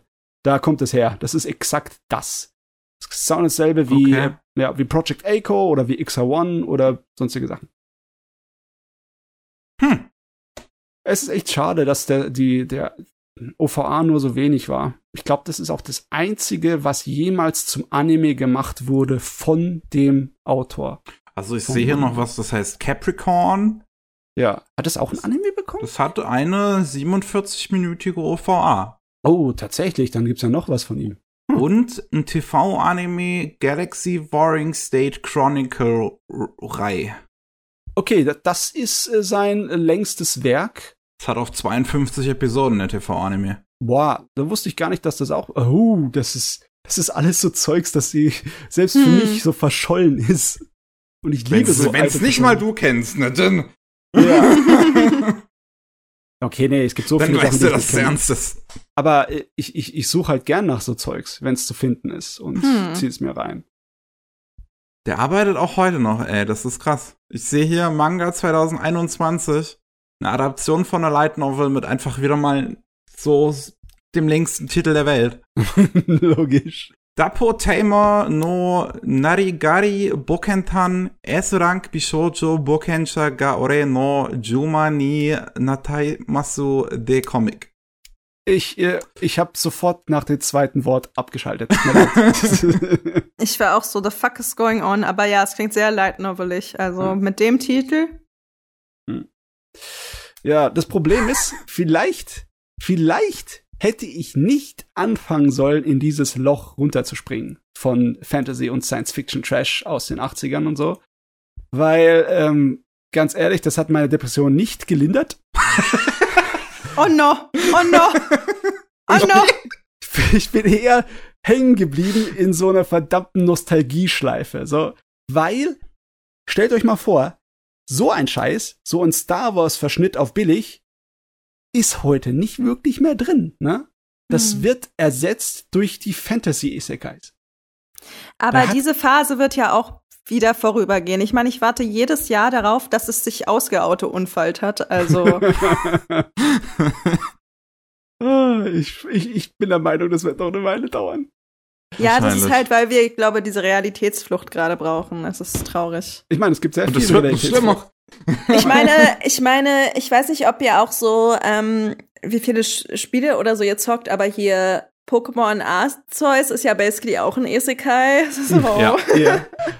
In ja. Computerspielen ist das sehr oft drin. Ich meine, es gibt ja so viele Varianten von, du wirst in eine andere Welt verschmissen, mm, ne? Ja, auch so Narnia oder so. Ich sag mal, Harry Potter ist theoretisch, glaube ich, auch ein Isekai, bloß ist die Isekai noch krasser integriert vielleicht in die Welt sozusagen. Also ja. vor allem so in alten Fantasy-Serien oder so, glaube ich, hast du es schon ja. relativ viel. Bloß wurde es dann halt nicht als solches bezeichnet. Nee, nee, das, ja. das kam erst dann so 2010 an, wo es halt mhm. so extrem stark mit Computerspielen in Metten zusammen gemacht würde. Obwohl, das gab es ja früher genauso. Ich meine, Magic Knight Rare von Clamp war im Endeffekt dasselbe, ne? Drei Mhm. Mädels werden in eine Fantasy-Welt gerufen und dann haben sie äh, Super Nintendo-mäßige Abenteuer. Ja, Oder ja, Inuyasha ist auch ein Isekai. voll. Inuyasha muss ich auch direkt dran denken. im Endeffekt der Unterschied zu den äh, jetzigen Isekai ist eher so, wie deine Fantasie ausgelebt wird. Ne? Du hast ja oft die Power-Fantasy im Mhm. Isekai oder du hast die ähm, ja, Die Chill-Fantasy. die Chill-Fantasy, genau, wollte ich Genau. jetzt auch gerade sagen, wo du Ja. einfach dem Alltag und der Arbeit ent, ent, ent, äh, abhaust von. Hier ist es ja anders, ne? Die Fantasy, der Hauptcharakter ist ja relativ nutzlos. Der kann gar nichts. Der kann vielleicht seinen Macho versuchen, ein Mhm. bisschen zu behaupten, aber da wird er trotzdem über den Haufen gehackt. Und äh, hier ist die Fantasy einfach, dass du entführt wirst von einer Superfrau auf ein Abenteuer mit äh, galaktischen Proportionen, mit Hm. einem riesen äh, Imperium und großen äh, Raumschiffen und allem möglichen Scheiß. Und sie ist natürlich heiß ohne Ende. das ist eine Fühl andere ich. Sorte von Fantasy. Ich wollte gerade sagen, das ist ja auch eigentlich eine ganz ähm, gute Idee als so Fantasieerfüllung, was ich glaube auch viele Leute heute eigentlich noch ansprechen würde. Es war mal voll beliebt. Es war Ja. mal jahrelang. Sowas wie Tenchi Muyo ist ja jedem Mhm. irgendwie im Kopf geblieben, dass im Video Endeffekt dasselbe Eye. Ding läuft, ne? Oh Gott, zu Tenchi Muyo habe ich eine lustige Geschichte. Ja. Also sie ist noch nicht mal so lustig. Ehrlich gesagt ist sie eher so ein bisschen random. Ähm, aber ich wusste halt auch so alten Animania, dass dieser Anime existiert. mhm. Und äh, Tenchi Muyo ist ja so ein Begriff, den schreibst du ja auf so Pakete oder so, damit du die halt nicht umdrehst, falls da zum Beispiel was drin ist, was halt so kaputt gehen könnte oder sonst was. Und ähm, dann hatte ich so Japanischunterricht in Japan und ähm, unsere Lehrerin hat halt Tenchi Muyo genannt und hat so gefragt, wer den Begriff kennt. Und ich meinte so, ja, ich kenne den. Und sie war so die ganze Zeit so richtig geschockt, so, hä, was, woher kennst du den Begriff? Der ist so, äh, so äh, voll selten, dass es so ausländische Studierende den kennen und so. Und ich war so, "Mm, ja, kenne ich halt. Mm. so, so, Bloß nicht sagen, Ja. dass es von einem Anime heißt. ja. Ja. Oh In meinem Mann, ich, Japanischkurs gehen eigentlich ziemlich viele auch wieder offen damit um, dass es halt das Anime Mhm. einige Sachen kennen. oh ja, ich hatte auch keinerlei Ja. Charme. Ich habe andauernd meinen äh, Japanischlehrer gesagt, oh, ich guck Anime. Deswegen weiß ich das. Ja, also die wusste das, glaube ich, auch. Aber ich sag mal, Tenchi Muyo kannte ich ja wirklich nur so peripher. Und falls Ja. da irgendwie cringy Inhalt ist oder so, wollte ich nicht damit assoziiert werden. Ah, ja. Gut, auf jeden Ah. Fall. Ich hatte meinen Spaß gehabt. Und jetzt, ja, das hat mich leider auch äh, für den Rest von den Sachen, die ich geguckt habe, sehr geprägt. Das Hm. geht weiter so. Oder zumindest in die Richtung. Okay, aber erstmal wollen wir einen Ausflug. Äh, ist das? Nee, das nicht. Mir fällt keine ordentliche Überleitung ein. Äh, Do, wie, sie, wie sieht's bei dir aus? Gibt's etwas, worüber du reden möchtest? Wir haben ja ein bisschen vor, im Vorhinein geschrieben. Ja. Ähm, ich weiß jetzt nicht, du kannst gerne auch über J-Games reden oder sowas, was dir halt gerade so einfällt. Äh, also eigentlich finde ich es auch schon interessant genug, euch zuzuhören und dann so shady Kommentare zwischendurch zu machen. Das Aber macht Spaß, gell? ja, voll. ja, also ich habe jetzt nichts Be Bestimmtes, worüber ich reden will oder sonst wie. Ich habe eine Episode von The Case Study of Vanitas gesehen. Ähm, und eine Episode ist, glaube ich, nicht genug, um drüber zu urteilen. Aber es ist so, ich glaube, der erste Anime seit Hodimia, den ich gesehen habe Okay. und ähm, auch in dem Genre seit langem keinen mehr gesehen. Und ich war tatsächlich erstaunt irgendwie über die Art von Moodshifts in der Serie. Also, dass ähm, ich das Gefühl hatte, so auf eine ernste Zeile kommt sofort so Comedy und dann noch was anderes. Also, das, das war für mich so ein bisschen all over the place. Nur eine Ähm, und ich bin ja? gespannt, wie es weitergeht. Ich meine, da gibt's ja weil, einige ja. von diesen Dingern, die so Achterbahnfahrten haben. Hm. Ähm, Trigun natürlich gehört ein bisschen dazu, ne, was Mickey Ja. vorhin ge gesagt hat. Und äh, zum Beispiel, ich fand auch, dass Blood Blockade Battlefront manchmal ein bisschen äh, heftig hin und her gesprungen ist in seinem Ton. Könnt ihr euch an Ja. den erinnern? Ich mag Blood Blockade Ich weiß, dass er existiert. Punkt. das ist vom selben Zeichner wie Schweigern, die Charaktere dort. Stimmt, ja. Ja. Deswegen habe ich gerade den Bogen schlagen können. So. Äh, was war noch mal Case Study of Vanitas? War das in irgendeinem Universum, das ich kenne, oder? Nee, Hm. aber du kennst die Zeichnerin vom Manga sicher, die hat auch Pandora Hearts gemacht, also die Mangaka. Ah, okay. okay. Ähm, Genau, und Ja. ähm, ich würde sagen, wahrscheinlich vom Style her ist es so ähnlich und ähm, ja, so, es scheint so ähnlich zu sein vom Style her, vom Humor her. Ähm, bei Pandora Hearts hat ja Kajiura Yuki die Musik gemacht, soweit ich weiß. Ich frage mich, Ja. wer das bei Vanitas war, das weiß ich leider nicht. Äh, bei Vanitas auch. Hm. Cool, dann freue ich mich zumindest darauf, wenn ich so weiter gucke. Bei der Story bin ich mir halt noch unsicher. Es war jetzt die erste Episode, es waren ein paar gute Hooks dabei, aber ich werde mit den Charakteren noch nicht so warm. Deswegen Ich meine, äh, das sind ja auch ziemlich kaltblütige Charaktere. Ich gucke mir den Trailer und ich glaube, ich habe vier oder fünfmal das Wort Vampir gelesen hier. hm, ja, ja, es ist eine Vampire Story. Ah, die hübsche Jungs. Ja, die Charakterdesigns sind halt echt cool, ähm, finde ich. Aber wie gesagt, ähm, die Charaktere sprechen mich bisher noch nicht an. Ich dachte halt von den Charakterdesigns und so, was ich von gehört habe, dass das eigentlich so voll meine Kerbe wäre oder so Charaktere, die ich halt interessant finde, aber bisher ist dem nicht der Fall. Aber wie gesagt, es ist halt auch nur eine Episode, deswegen ist es vielleicht too early to judge. Ja, sag mal, der Hintergrund, ist das auch so eine Art von viktorianisches London mäßig, so ein bisschen Steampunk? Mm, Es, es ist, ähm, das Setting ist diesmal Frankreich und ähm, es ist, ich bin mir gerade mit der zeitlichen Verortung nicht ganz sicher, aber es gibt auf jeden Fall Zeppeliner. Aha. Ich glaube, es ist so, auf jeden, vielleicht so Ende, ja, Ende 19. Jahrhundert oder so. Ja. Unmöglich. Ähm, ich bin mir nicht, nicht sicher. Also Aber klassisch. es kommt so hin, genau. So ein bisschen vom Gotisch. Style her. Genau. Und äh, Frankreich und es fallen viele französische Begriffe. Ah ja. Mhm. Oh nein. Nein. Ich muss nur gerade de denken, weil ich schaue zum Beispiel, äh, ich schaue ganz gern die Streams vom, vom lieben Speckobst, den wir hier auch schon mal zu Gast hatten, vor langer Ja. Zeit mittlerweile. Echt? Ihr hattet den zu Gast? Oh mein Gott, ich raste aus. Nee, äh, sorry, dass ich übertreibe. Ich kenne ich kenn Speckobst tatsächlich kaum, aber ich bin ziemlich dicke mit seiner Freundin. Das ist auch die Art und Weise, wie ich dich dann kennengelernt habe. Ach echt, ist ja witzig. so passiert. Ähm, und ja, der, der, der streamt halt jeden Sonntag Final Fantasy 14 und Ah, im ersten Add-on, wie ist das, Heaven's Ward, glaube ich, ähm, haben alle französische Namen und es ist die absolute Hölle für ihn, das immer auszusprechen. Le Mau. Ilach. Geil. Okay, ich muss auch zugeben, ich kann kein einziges Wort Französisch. Ich habe mich damals in der Schule für Latein entschieden und Mm. es Same. seitdem bitter bereut. Mit Latein kann man nicht viel anfangen. nee. Also ich, ich, ich kann sagen, ich hatte, ich glaube, vier Jahre Französisch. Sechste, siebte, neunte, zehnte. Ich glaube, in der elften könnt, könnte man es abwählen. Also Mhm. vier. Und ich war in Paris für einen Austausch und in Kanada für einen Austausch. Oh, und mein okay. Französisch ist übelst schlecht. Also es hat sich voll nicht gelohnt. oh Gott, oh Gott. ja. Oh Mann, wenn die Leidenschaft nicht da ist, was machen wir dann mit uns? Ja, ich hatte halt auch leider ähm, schlechtes Lehrpersonal für Französisch. Ich glaube, wenn das besser gewesen wäre, wäre es nochmal eine andere Geschichte gewesen. Mm, okay, ja.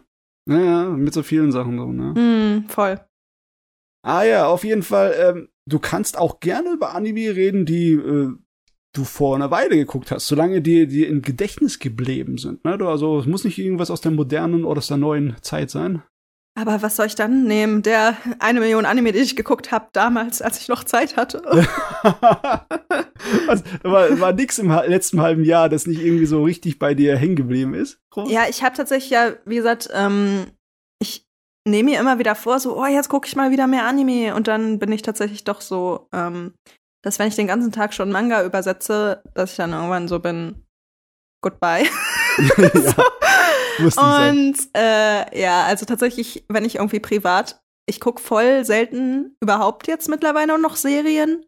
Wenn, dann gucke ich mal einen Film, selbst auf Netflix oder so. Mhm. Und äh, lesen tue ich privat dann eher tatsächlich Romane. Also, Ja, manchmal so Manga oder so. ich Was lese auch halt echt ganz viel. anders ist. Ja. Ich frage mich nur, aus irgendeinem Grund habe ich bisher noch so gut wie gar keine Light Novels oder so gelesen. Ich Light hab- Novel, ja. Also, hm, Light Novel haben ja auch so einen sehr speziellen Stil. Ähm, ich überlege, ich habe tatsächlich, glaube ich, auf Japanisch keine Light Novel gelesen. Ich hatte, ähm, als ich in Japan war, hatte ich von Arslan Senki die ähm, Romane gelesen. Ui, Oh, okay. die Originale. Die, die ersten vier, genau. Ähm, aber die sind ja nicht Light Novel. Nee, nee. Ja, die sind eher normaler Roman. ja. Ich meine, der Autor ist, glaube ich, eine Doktor. Oder? Habe Ja. ich es irgendwie richtig im Kopf? Ja, das ist derselbe Autor wie von Legend of the Galactic Heroes. Also ist bei mir sehr hoch im Kurs eigentlich. Der Ja, Mann. also das ist zum Beispiel hier Arslan Senki mochte ich auch sehr gerne, deswegen habe ich halt auch den Novel dann gelesen, weil ähm, mich die Story sehr angefixt hat. Ist aber echt komisch, ne? So viele Anime habe ich gesehen, die auf Light Novels basieren, aber wirklich massenweise. Aber gelesen habe ich sie noch nicht. Ich meine, ich habe so Sachen, ich habe wie zum Beispiel die Romanfassung von Das Mädchen, das durch die Zeit springt, gelesen. Aber der Hm. Roman ist halt älter und merklich anders als die Anime-Fassung. Hm, Schon ein gutes Stück, ne? Ja, Und Ich mein- das ist auch kein Light-Novel, ne? ja, ich meine, ähm, ich übersetze ja The Saints Magic Power is Omnipotent, was auf Ja. einem Light Novel basiert, einer Light Novel Serie. Und es gibt ja diese japanische Seite, die heißt irgendwie Shosetsuka Ninado oder Genau. so, ähm, wo extrem viele Light Novel veröffentlicht werden. Und da habe ich ab und an dann mal dort in ein Kapitel reingeguckt, äh, weil ich im Manga so war, hä, ich check das nicht ganz, bestimmt verstehe ich das, wenn ich irgendwie den Light Novel Teil dazu lese oder so. Und ich war vom Stil jetzt nicht so angetan. Also, es ist nicht so mein Fall. Ich weiß nicht, ich glaube, jeder Light Novel Autor, Autorin hat ja, glaube ich, auch seinen ganz eigenen Stil, aber auch so, wie die Story an sich so aufgebaut wird innerhalb des Kapitels und sonst was, hat mich jetzt nicht so gecatcht. Ja. Ich Weißt du, finde was das ich lustigerweise häufiger von UbersetzerInnen, dass sie, Hm. wenn sie Light Novels lesen, eigentlich sagen, dass die meisten Autoren nicht gar, gar nicht mal so gut Es- schreiben können. Ja, es gibt ja auch, ähm, wenn ihr sie kennt, Muriel Ehrens, die zum Beispiel Sword Art Online sehr lange übersetzt hat äh, und auch andere Light Novel. Und äh, sie hatte eben auch erzählt, dass die Übersetzung ihr natürlich deutlich leichter fällt, wenn es im Original auch gut geschrieben ist. Und manchmal ist halt so, ja, well, ist halt scheiße, soll ich es jetzt im, jetzt im Deutschen bess besser machen? Ja, Aber ich oh, meine, auch, oh, oder auch so, ja, es ja. ist wirklich, Das ist Ähm, natürlich eine spannende Sache. Wenn, ja. wenn, wenn er mies schreibt, muss ich dann im Deutschen, wie, wie mache ich es in Deutsch? Ja, ich meine, letztendlich wird dann gesagt, so, oh, die Übersetzung ist voll scheiße. Nee, das Original ist voll scheiße. So. Japanischen Eigentlich- ist es so, sowieso. Oder Ah, eigentlich okay. hätte ich noch ein paar Rechtschreibfehler einbauen müssen, damit es accurate ist. So. so. Ah, nee, Japanisch ist sowieso bösartig dadurch. Das ist, äh, Mhm. das, die meisten Leute können jetzt damit nichts anfangen, aber Mhm. die japanische Sprache hat einige Ticken, da, da drehst du hohl, ne? Voll. Die, die kennt sowas wie Vergangenheit manchmal nicht wirklich. Da wird einfach alles nur in, in einer Präsensform geschrieben. Und wie machst du es dann? Ist es dann, schreibst du jetzt Ja, in einer normalen halt- Vergangenheitsform oder nicht? Ich finde es teilweise mit den Zeitformen wirklich schwierig. Bei ähm, diesem Roman, den ich für Hayabusa gemacht habe, das ist ähm, quasi, das ist eigentlich im Original sozusagen so eine Essaysammlung, wo der Autor sozusagen von seinem Leben erzählt. Und es ist halt immer wieder so Einschübe von der Gegenwart, wo er dann so sagt, damals habe ich mich da so gefühlt, aber jetzt fühle ich mich so. Und dann ist aber irgendwie, eigentlich sind wir noch in der Vergangenheit, aber er erzählt plötzlich was von der Gegenwart und dann so eine Szene, aber es ist auch nicht jetzt, sondern irgendwie zum Beispiel fünf Jahre vorher oder so und teilweise da so die richtige Zeitform zu finden oder zu sagen, ich nehme jetzt dafür die Zeitform und für das nehme ich die Zeitform, war so, mh, goodbye einfach. Also es Ja. war so, hä? Bei, bei einem Roman ist es dann noch wirklich Ja. noch viel heftiger, besonders auch mit Mhm. aktiv und passiv. Das ist, Ja. äh, dann ich, muss, ich muss mal kurz fragen, weil ich halt, Mhm. also in meinem Japanischunterricht, das ist halt nur von der, von der Schule im zweiten Bildungsweg aus. Das ist jetzt kein Ja. Studium oder sowas, was ich Mhm. habe. Deswegen lerne ich da jetzt nicht unbedingt so viel. Mhm. Und wir haben jetzt halt letztens erst, äh, dass es halt im Prinzip eine Perfekt und eine Nicht-Perfekt-Form gibt. Also, wie genau funktioniert Zeit jetzt, Zeitform dann im Japanischen? Weil das ist jetzt im Prinzip glaub, da das beides, bräuchten- was ich kenne. Ich glaube, da bräuchten wir einen extra Podcast.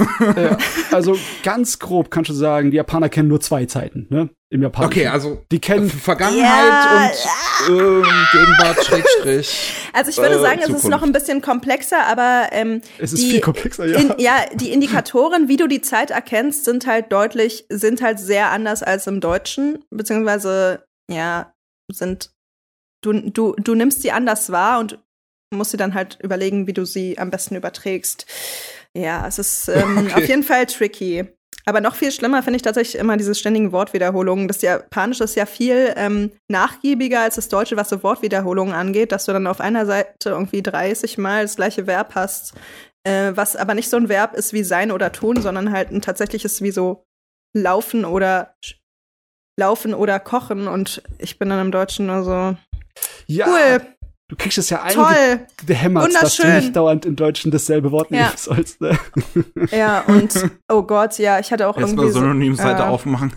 Ja, Deswegen. wirklich. Also Synonymseite bester Freund von Übersetzer in Not Gonna Lie. Also Manchmal ist es dann echt schwer mit dem Stil, ne, den dann nachzuvollziehen. Ich, ich habe mir zum Beispiel auch mal echt vorgenommen, Slayers zu lesen, weil es ja Mhm. bis heute einer der meistverkaufsten äh, Romane ist in Japan von den Light Novels. Das ist ja der Mhm. Wahnsinn, diese Fantasy-Serie. Ja, aber- Aber, ich habe mal einmal in den englischen Band da reingehauen und dann bin Mhm. ich sofort schreiend weggerannt. oh nein. Deswegen, ich muss unbedingt Japanisch ausprobieren, aber Hm. Das ist, das ist, das ist ein Problem für nur wenige Leute. Ich meine, die meisten werden einfach ihren Spaß haben, wenn es eine dumme, unterhaltsame Geschichte ist, die halb, halbwegs lesbar ist. Ne? Ja. Das reicht eigentlich. Ich Sollte glaube aber. tatsächlich hier so ähm, im Light Novel Bereich, was tatsächlich übersetzt gelesen habe, ist, es gibt ja diesen ähm, Death Note Light Novel, der von äh, Nishio Ishin geschrieben ist, dieser ähm, wie heißt der, The BB Murder Case oder so? Und das Der weiß ich ist auch auch, bei der Tokyo. Pop damals erschienen. Ähm, ich weiß, der ist schon ewig alt. Ähm, aber den habe ich auf jeden Fall auf Deutsch gelesen und fand ihn auch unterhaltsam. Ist natürlich sehr kurz, hast du irgendwie in vier Stunden durchgelesen. Und dann gab es damals, ähm, als du angefangen hast, mich mehr so für die Szene und so auch zu interessieren, gab es damals so ein, ja, ich will nicht sagen Magazin, weil es waren wie so Sammelbände ähm, aus dem amerikanischen Raum gab's Faust, hieß das. Das ist so eine Art Anthologie. Ähm, und da waren so einzelne Kapitel aus so Light Novel und sowas. Und das war auch sehr interessant, um so mal ein paar verschiedene Serien kennenzulernen, sozusagen. Mhm. Aber davon gab es irgendwie nur so zwei Bände und dann wurde es eingestellt wegen Mangel an ähm, ja, Interesse sozusagen. Und Ja. Sade Goto von Nishio Ishin haben sie damals auch die ersten beiden Bände, glaube ich, rausgebracht, die ich auch dann beide gelesen hatte von dem Verlag. Ah, okay. Ja, und die waren eigentlich auch cool. Also hatte mir Spaß gemacht zu lesen. Aber ich glaube, Nishio Ishin ist halt vom Stil noch mehr sehr speziell. Ja, ich denke Ja. auch, dass dem sein Stil äh, eher durchkommt. Hm. Ne? Das ist, Ja. also ich habe zumindest. Ich würde den auch nicht gerne übersetzen, weil ich glaube, das ist wirklich sehr aufwendig. ähm, wenn du wirklich die ganzen, die Struktur allein und dann die ganzen Wortspiele, die Doppeldeutigkeiten. Ähm, Oh ja, wenn es überhaupt ja. möglich ist, ne? das ist halt, äh, ja, ein bisschen was wird häufig verloren gehen. Ich habe das auch bei Die mit dem Teufel tanzt. Ähm, den Manga, den ich mache, der hat unglaublich viele Referenzen zu Spielen, aber auch zu japanischen quasi bekannten Sketches zum Beispiel oder anderen Sachen, die halt in Japan relativ bekannt sind, so einfach aus der Populärkultur, die aber in Deutschland überhaupt keine Rolle spielen oder auch in anderen Anime oder Manga nicht so wirklich. Und da bin ich jedes Mal so, ich bin eigentlich bei jeder zweiten Zeile so, kann ich das einfach so übersetzen oder ist es irgendeine Referenz, die ich nicht verstehe? Was es halt den Prozess noch mal krass länger macht, ne? Oh mein Gott. Ich will mir gar nicht vorstellen, wie Leute das versucht haben im Zeitalter vor dem Internet, ey. Ey, Oh. das ist wirklich undankbar, glaube ich. Und wahrscheinlich ist dann auch einiges verloren gegangen, weil hier zum Beispiel bei Die mit dem Teufel tanzt ist es auch so ganz oft, dass ich äh, so Begriffe oder so bei Twitter eingeben kann und dann Leute sowas kommentieren wie, haha, der Witz war mega. Also auf Japanisch dann halt so Tweets dazu sind, oh lol, lol, lol, lol. Und dann eine andere Person kommentiert, hä, habe ich überhaupt nicht gecheckt. Und dann erklärt es die andere Person und ich bin so, oh mein Gott, danke. Ich meine, wir sprechen immer wieder mal das Light Novel Thema an, besonders wenn es Mhm. darum geht um Ver äh, Unterschiede zwischen Original und Anime-Fassung. Ne? Mhm. Aber das ist alles Inf Informationen, die wir aus Wikis oder sonst wie aus dem Internet Mhm. rausziehen, weil Light Novel lesen ist eher nicht so ein Ding, gell, Mickey? Das ist zeitlich passt nicht so einfach Gott, rein. wann soll ich das denn noch machen, ja? Gell, das geht nicht. Und es ist auch nicht unbedingt ein Thema, das, äh, ich weiß gar nicht, ob, wie, ich glaube immer noch, dass es ein bisschen stiefmütterlich ist von der Beliebtheit in Deutschland, ne?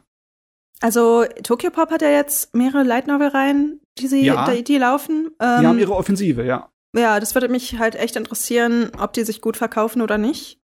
Ähm, ich kenne ja auch teilweise Leute, die daran gearbeitet haben und ähm, ja, die sagen zumindest bisher noch nichts dazu oder wissen es noch nicht. Deswegen bin ich echt mal gespannt. Ist ja vielleicht noch ein bisschen früh, kommt. ne? Ja, Gab's, aber bei Torgepop gab es auch gleichzeitig das Problem, dass halt einige von den Dingern dann aus dem Englischen übersetzt werden und nicht aus dem Japanischen und genau. Da so war damit halt nicht unbedingt äh, transparent umgegangen sind. wollte gerade sagen, weil eigentlich, wenn du ähm, eine Übersetzung machst, wo du eine Zwischensprache nimmst, also wenn du zum Beispiel vom Japanischen ins Englische ins Deutsche machst, dann muss eigentlich auch im Impressum gekennzeichnet sein. Ich glaube, das ist sogar rechtlich irgendwie verankert. Ich bin mir aber nicht hundertprozentig sicher, also ohne Gewähr. Zumindest ist es bei den anderen Romanen, die ich habe, die bei dem das passiert ist, so, dass du ja hinschreiben musst, wer die englische Übersetzung gemacht hat, weil diese Person hat ja auch das Recht an der englischen Übersetzung, das Copyright. Ja, und das gar nicht zu erwähnen oder unter den Tisch fallen zu lassen, äh, ich, bei Togelpop ist es halt, glaube ich, so, dass sie tatsächlich ist, bei den Light Novels nur das erwähnt haben, wenn sie es halt aus dem Original übersetzt mh. haben. Und tatsächlich nicht, wenn sie es aus dem Englischen übersetzt haben. Also ja. wenn ich hier in die Rückseite von Konosuba ja. gucke, da steht halt nix weiter. Und wenn ich in die Rückseite von The Grandmaster Dingsbums hier, dieses chinesische Demonic gucke, Cultivation, ja. Genau, da steht, dass es aus dem Chinesischen übersetzt mhm. wurde. Ah ja, okay. Ja, das mhm. ist halt echt intransparent und ähm, ich glaube, The Rising of the Shield Hero wurde auch direkt aus dem Japanischen übersetzt, aber da haben sie es auch nicht hingeschrieben. Und ich glaube, der Übersetzer von Rising of the Shield Hero hat sich auch dazu geäußert, dass er das nicht so cool findet, weil dann ja impliziert wird, dass das vielleicht auch aus dem Englischen ist, obwohl es bei ihm aus dem Japanischen ist. Oh, wenn ich das Mann. richtig im Kopf habe. Was das, das für Ärger machen kann, so Schlamperei, mm, ne? Das genau, deswegen ist es echt wichtig, dass sowas wirklich konsequent ähm, transparenter gemacht wird, ne? Mhm. Ja. Ja. Cool. Und wie gesagt, das Problem ist halt bei diesen Übersetzungen, wo du das Englische als Zwischenschritt nimmst. Es kann hilfreich sein, klar, not gonna lie, auch um irgendwie das zeitlich halt zu verschnellern, wenn du irgendwie Zeitdruck hast, ähm, das schnell zu veröffentlichen, jetzt von Verlagsseite aus, wenn du sagst, du willst halt voll oft Sachen rausbringen. Aber letztendlich ist es halt stille Post. Ja, ähm, ja. Es wird ein Teil der Übersetzung oder des Originals dadurch verloren gehen oder verändert werden in einer Art und Weise, wie du es vielleicht nicht willst. Ich meine, ich habe damals auch Manga gekauft in den 90ern, die definitiv mhm. vom Englischen ins Deutsche übersetzt wurden. Ne? Die ja. wurden nicht nur vom Englischen ins Deutsche mhm. übersetzt, die waren vom Englischen nochmal abfotokopiert. Die Qualität mhm. war nicht so mhm. toll. Es ist ja auch bei Aber, vielen Netflix-Serien ja. so, dass äh, die japanische, die Übersetzung auf dem Englischen basiert und nicht auf dem Japanischen. Und ähm, manchmal ist es so, dass die Studios noch Geld dafür haben, eine extra japanische Übersetzung zu beantragen. Aber Netflix ist, glaube ich, eigentlich nicht bereit, dafür zu zahlen. Also die sagen eigentlich, bitte nehmt die englische und ja. gut ist. Und ich hatte zum Beispiel auch schon Aufträge, ich mache ja auch japanische Sprachberatung für Synchron. Das heißt, ich gebe halt so Infos und Tipps zu zum Beispiel Aussprache oder Besonderheiten, auf die man achten muss. Und ich hatte zum Beispiel auch schon Aufträge, wo ich halt die Dialogbücher sozusagen durchgesehen habe an was ist eventuell verloren gehen, gegangen, weil wir es aus der englischen Übersetzung genommen haben. Und da sind eigentlich so total offensichtliche Sachen wie zum Beispiel you, Mehrzahl, Einzahl, was du halt im japanischen Original hast, dann geht es im Englischen verloren und dann ist es halt im Deutschen auch eventuell falsch interpretiert aus dem Englischen. Ja klar, wenn du keinen Kontext hast, dann bist du geliefert, ja. ne? Wenn da einfach nur you steht. Voll, genau. Oh Mann, das ist spannend. Das ist normalerweise ein Thema, das wir nicht so groß aufreißen bei mhm. uns im mhm. Podcast. Das ist immer schön, darüber zu reden. Das ist halt der Gasteffekt. Ja, Gastbonus. Ja. ja. Gut, ähm, wir haben das jetzt ziemlich ausführlich aber, äh, mhm. besprochen. Ich würde sagen, wir machen an der Stelle, um mal kurz durchatmen zu können, eine kurze Pause mhm. und hören uns gleich wieder. Okay. Da sind wir wieder beim 181. Anime Slam Podcast. So, nach dem Gespräch über Übersetzung, was eben noch ziemlich eskaliert ist, also ziemlich vom, vom eigentlichen Thema abgekommen, aber das ist auch nicht schlecht. Ähm, ich habe noch ein paar Eskalationsthemen äh, auf Lager, falls ihr noch was braucht. Nein, nein, das ist äh, nicht, nicht unbedingt nötig. Ähm, ich habe natürlich noch ein bisschen mehr gesehen. Eine Sache davon ist ähm, eine Trilogie, an der ich schon länger Interesse habe, äh, Interesse gehabt hatte, und zwar Le Pont the Third, die Koike OVA-Trilogie. Ah. Äh, ja, Koike, Junge, der Junge. Typ, der Redline gemacht hat, mhm. danach an, äh, die mit, mit Lupin-Filmen angefangen hat. 2014 müsste, glaube ich, der erste rausgekommen sein. Über, äh, über, G über Jigen. Ja. Und ja, jetzt habe ich die alle gesehen und ich mag die ganz gern. Das ist toll, dass du die magst, weil ich finde, dass der so richtig frischen Wind ins Lupin-Bereich reingehauen hat. Meiner Meinung nach sind es so ziemlich die besten Sachen, die aus Lupin rausbekommen sind, äh, mit der äh, Teil 4 dem italienischen Abenteuer Das muss ich auch ne, noch gucken. der Fernsehserie. Die waren super. Aber sie waren auch teilweise ein bisschen anders vom Stil und vom Ton her. Ne? Ja, also die Koiko OVAs sind echt düster und brutal. ja. ähm, das ist wahrscheinlich wirklich eine Form von einfach einem Gewaltgrad auch und, und an Themen, die man. Also Lupin war schon immer natürlich was für, für eine erwachsene Zielgruppe, aber bei der Koiko OVA, der, der hat einfach nochmal einen draufgelegt, so. Und die, also, die, ich, ich weiß gar nicht so richtig, wo ich halt anfangen soll, über die zu reden, natürlich. Es sind halt drei einzelne Filme bisher erstmal und ich kann ja direkt schon mal sagen, dass ich hoffe, dass noch ein vierter kommt, weil das endet ja ziemlich offen, der dritte. Ähm, und die haben auch, würde ich sagen, zumindest vom Inhalt eine leider recht schwankende Qualität. Der erste über Jigen ist eigentlich erstmal ziemlich gut, würde ich sagen. Ja, ja. Das Ähm, ist ein geiler Thriller mit einem schönen Mysterium. Absolut. Ähm, es geht um einen politischen Konflikt über ähm, ja äh, äh, zwei Länder, die halt mal einst waren, ähm, jetzt in, in Ost und West unterteilt sind und es halt Territorialstreits gibt. Jetzt ist irgendwie, versuchen sie Frieden zu schließen, aber das wird auch aufgehalten, weil eine, bei einer Friedenszeremonie die Opernsängerin erschossen wird, die von dem einen Land ins andere gereist ist, wo sie dann die, äh, die Zeremonie abhält. Und mittendrin ist halt Jigen, der aufgetragen war, diese Opernsängerin zu beschützen. Und jetzt hat es der Scharfschütze, der die Opernsängerin erwischt hat, auch auf Jigen abgesehen. Und mit diesem Scharfschützen ist wirklich nicht zu scherzen.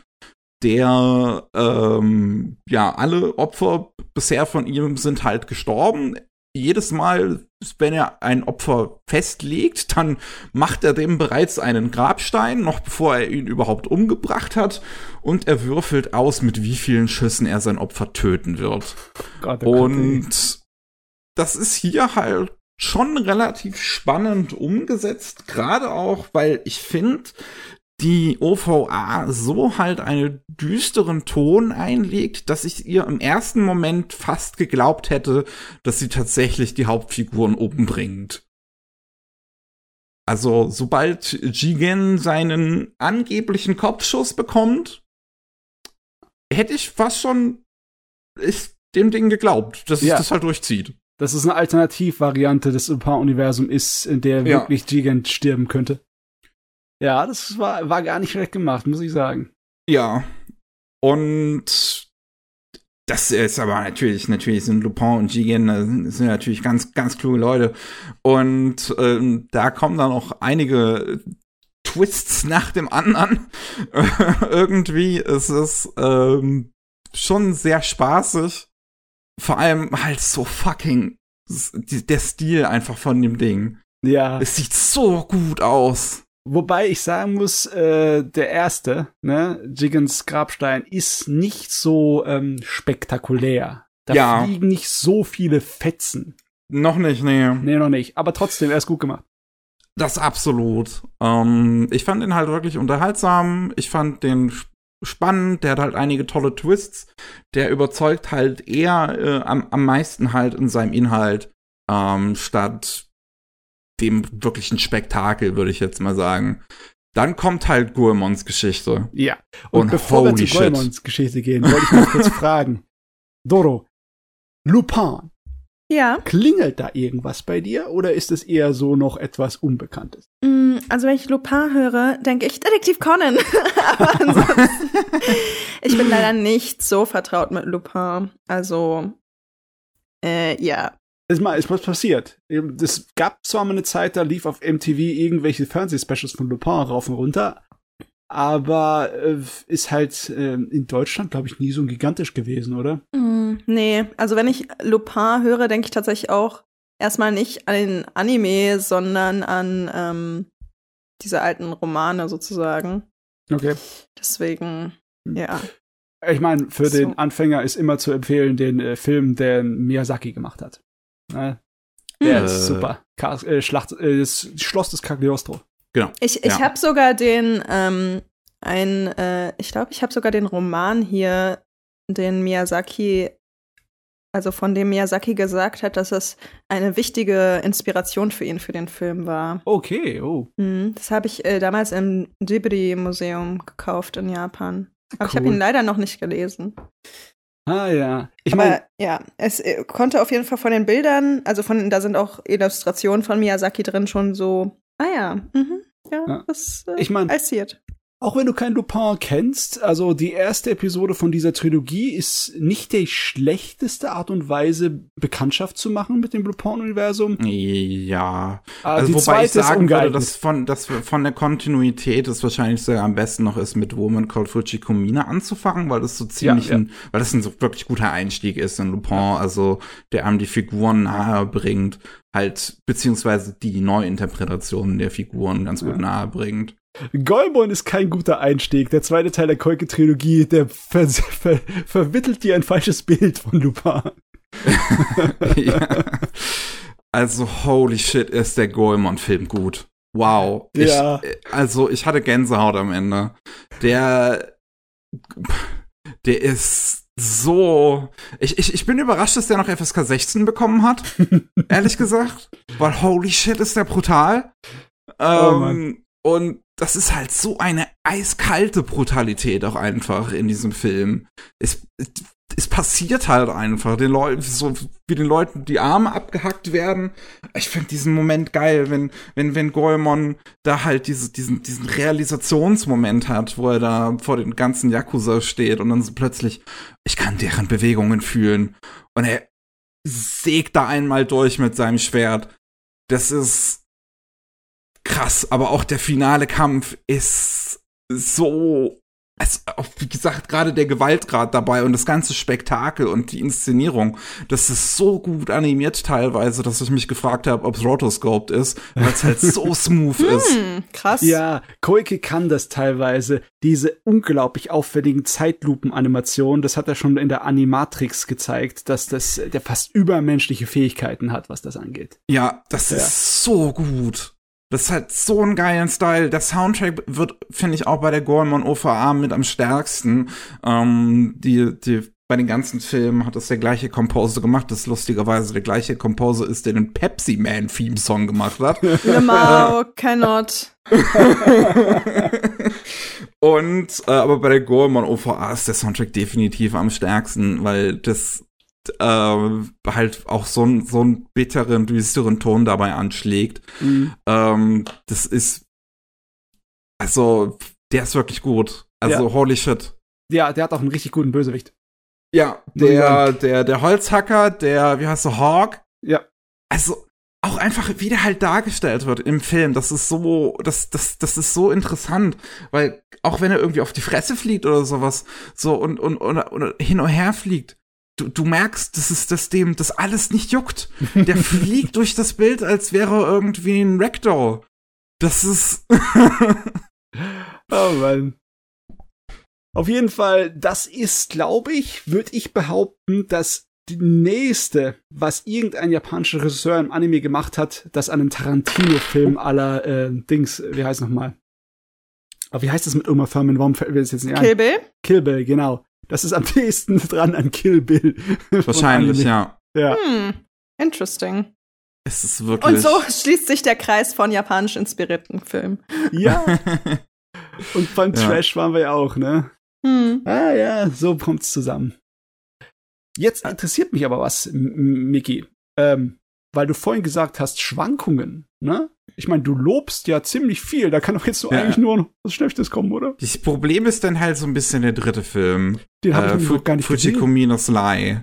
Huh. Ähm, ich mag die Version von Fujikomine in dieser Filmtrilogie nicht unbedingt, weil sie halt nicht unbedingt die starke, interessante Frau ist, so die, die Selbstständige, diese, diese in, in, in ähm, The Woman Called Fujikomine ist, sondern halt hier wirklich so ein bisschen so ein Side-Character fast schon und dann auch immer noch in ihrer eigenen Geschichte. Hm. Es ist vom Aufbau her ist es eigentlich, sollte ihre Geschichte wahrscheinlich sogar für meinen Taste mitunter am interessantesten sein, weil sie einen, einen Jungen halt an die Seite gestellt bekommt, einen kleinen Jungen namens Jean, weil der Auftraggeber von, von ihr ähm, halt einen, ne, weil das der Sohn ist von dem Auftraggeber von ihr und der Auftraggeber scheint am Anfang zu sterben. Und ähm, jetzt ist es halt so ein Abenteuer fast schon wie im ersten Yakuza, nur dass die Geschlechterrollen umgekehrt sind, ähm, dass du halt Fujikomine hast, die auf so einen kleinen Jungen jetzt versuchen muss aufzupassen. Und solche Geschichten mag ich eigentlich ganz gerne. Ich mag ja auch die ersten, den ersten Yakuza ganz gerne, weil, da diese, diese Chemie äh, zwischen dem Erwachsenen und dem Kind halt so gut funktioniert.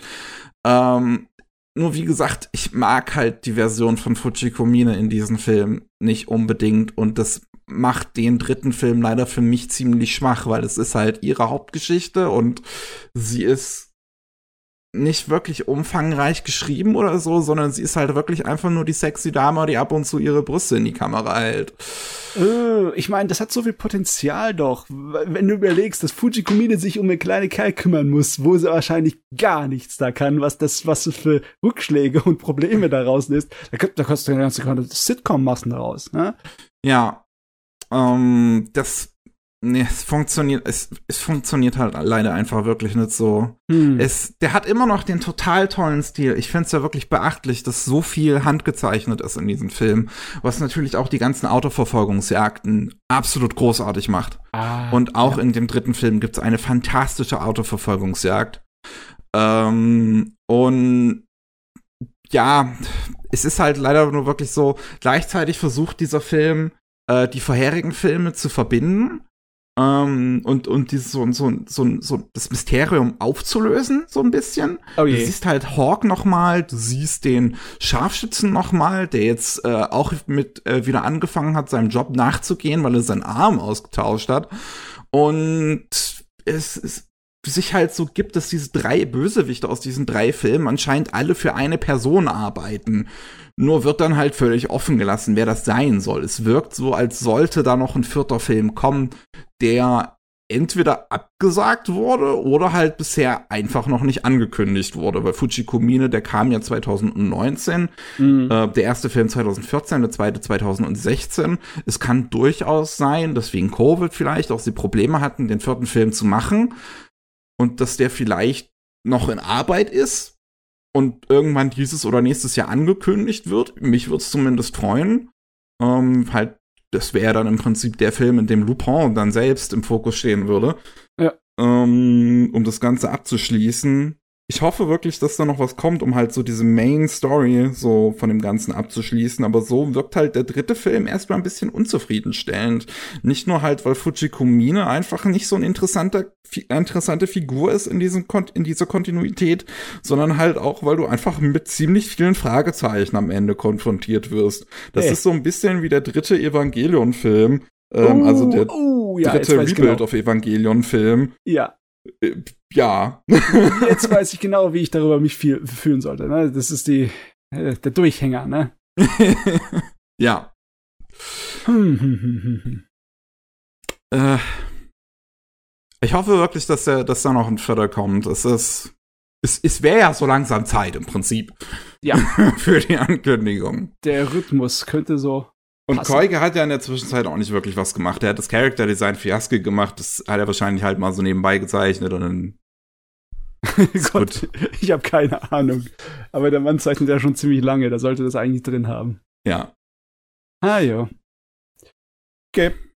Der Jo. Lupin-Ausflug muss auch Nice. sein. Immer ich kann wieder. ihn trotzdem sehr empfehlen. Also der erste ist super, der zweite ist richtig, richtig super. Der dritte äh, kommt, wird dann wahrscheinlich so ein bisschen davon abhängen, wie man den später wahrnimmt, wenn dann Mhm. noch der vierte rauskommt. Wo, wo sind die Filme gerade zu gucken? Also Äh, Crunchyroll. Crunchyroll? Okay. Jo. Gut. Cool. Weil Filme gucke ich tendenziell mal eher, dann Und die sind auf nicht so lang, gehen jeweils eine Stunde. Mhm. Cool. Ja, also sind keine Abendfilme 90-minütiger oder zwei, Mhm. äh, das sind eher Ja. so Wie eine große OVA. Ja, Ja. klingt echt danach. Okay. Ja. Gut. Wunderbar. So, wenn ich jetzt richtig rechne, bin ich wieder dran, ne? Richtig. Ja. Hast du richtig gerechnet? Habe ich richtig gerechnet, meine Güte. Und zwar, ich habe natürlich so gleich gedacht, oh mein Gott, ich möchte noch mal was gucken von diesem dämlichen Science-Fiction-Trash. Aber äh, was guckst denn du heutzutage da? Was gibt's denn da an Auswahl in den letzten zehn Jahren Großes? Und ich habe auch nicht wirklich was gefunden. Ich bin dann ausgewichen auf was, weil Hm. logischerweise hat sich auch der das Gewissen wieder gemeldet im Hintergrund, ne? Dass dir gesagt hat, du hast so viele Anime noch nicht geguckt. So viele, die du auf der Liste hast. Das ist keine, Liste mehr. Das ist einfach nur noch ein äh, irgendwie in der ätherischen Sphäre herumgeisterndes Monster, das dich irgendwann mal über, überfällt, wenn dir dann einfällt, oh mein Gott, das habe ich immer noch nicht geguckt. Also habe ich äh, was nachgeholt, was Mickey mir mal empfohlen hat. Oh Gott, jetzt bin ich gespannt. Hm. Sound and Fury. Oh, nice. Ja. Und seltsamerweise habe ich das Gefühl gehabt, dass es genau gepasst hat zu meinem, äh, wie soll ich sagen, mein, meiner Stimmung, die ich hatte, nachdem ich halt meinen äh, geliebten 80 Jahre Trash geguckt habe.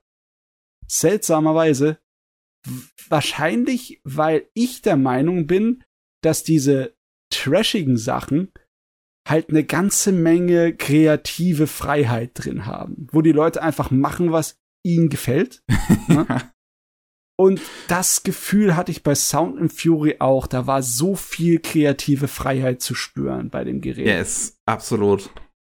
Ja. So geil. Das ist ja ein Musik, ähm, ja, Animationsfilm.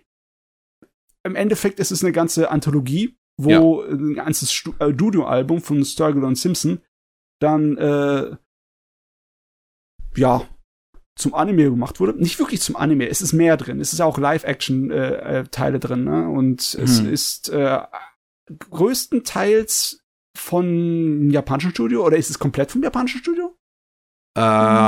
Ähm, du hast halt sehr viel von, von, von Kamikaze Doga. Ähm, du hast das zweidimensionale müsste von, von Desha Jojo sein. Das ist das äh, japanische Studio, was von einem Franzosen gegründet wurde. Also, aber das ist in Tokio. Ah, okay. Äh, ich weiß jetzt halt nicht, wer die Live-Action-Segmente gemacht hat, aber das müsste größtenteils japanisch sein, ja. Ja, auf jeden Fall. Es ist, es ist eine wilde Angelegenheit. Und es hat so viele Elemente wieder drin, die mich sofort gegriffen haben. Gleich der Anfang, ne? Mit der alten Muskelkarre und dem ähm, Dings, dem der Wüste. Hm. Da war ich voll drin in äh, so 70er Jahre Autofilmen. Vanishing Line. Kennt ihr den? Das Vanishing Line sagt mir was vom Namen her auf jeden Fall. Ist es Vanishing. Garo Vanishing Line oder nur Daran habe ich auch Vanishing zuerst Line? gedacht. oh mein Gott, wenn man das eingibt in Google, kommt natürlich Garo Vanishing Line. Was Ja. soll denn der Scheiß? Was mit der Welt passiert? Vanishing Line ist aus den 70ern. Das ist ein absoluter Kultfilm, was Autofilme angeht. Das geht um einen weißen Dodge Challenger, der, ähm, ja, mit dem ein Auto, äh, der eigentlich das Auto überführen sollte, ne? Von, äh, von einer Küste von Amerika zur anderen, aber dann einfach mit dem Ding durchbrennt, ne? Hm. Aber wenn ich Und- so google, scheint es aber auch einen Grund zu geben, warum es Garo Vanishing Line gibt, weil die das anscheinend auch, auch drin haben. Okay. Also als bewusste Anspielung. ah, das wusste ich nicht. Ich habe Vanishing Line von Garo noch gar nicht geguckt. Ey, jetzt äh, habe ich einen Grund, das zu gucken. Das kann ja wohl nicht angehen, dass ich das nicht gesehen habe. Auf jeden Fall, äh, es hat diese 70er Jahre Exploitation und so ein bisschen trippy, also so ein kleines bisschen so Drogentrip-mäßig mit so Esoterik drin.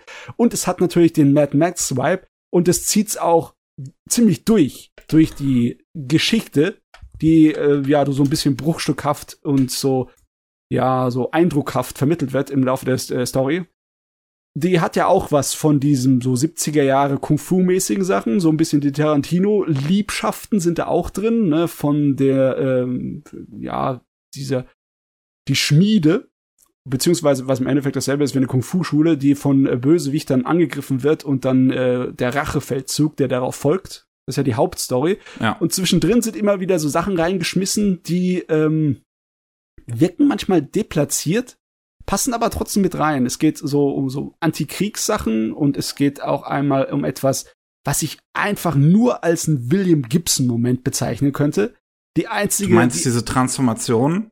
Nein, nein, ich meine diese, dieser äh, Teil von dem Musikvideo mit dem, wo im Skateboard der Kerl, äh, die Frau da rumfährt äh, Ah. mit dem ähm, Bio-Anzug, ne, mit Ja. dem ABC-Waffenanzug, äh, weil sie einfach da wahrscheinlich in der Apokalypse rumfährt und dann äh, Zeugs aufsammelt, das sich später dann ganz vorsichtig und akkurat platziert wie eine äh, Kunstinstallation und das exakt solche äh, Sachen habe ich aus William Gibson Romanen äh, über die Jahre mir wie immer wieder reingezogen. Und das hat mich dann. Ich zuerst habe ich gedacht, das wäre der langweiligste Teil. Und dann am Ende habe ich gedacht, das wäre der beste Teil von dem Gerät. Und das passiert mehr als einmal in dem Gerät, weil äh, da ist, da passiert so viel. Das ist äh, Hammer. Die eine Szene, diese eine Antikriegsszene mit der, äh, ich glaube, Nuklearbombenbombardement, ne? Du meinst das, was auch komplett aus der Ego-Perspektive ist? Ja, das hat mich erinnert an das äh, Video von Pearl Jam, Do the Evolution. Kennt ihr das Video? Nee, das. Video kenne ich nicht. Das ist ein äh, animiertes Musikvideo von der Band Pearl Jam. Und tatsächlich hat Pearl Jam, besonders in diesem Musikvideo, so ziemlich dieselbe Sorte von Musik und Stimmung.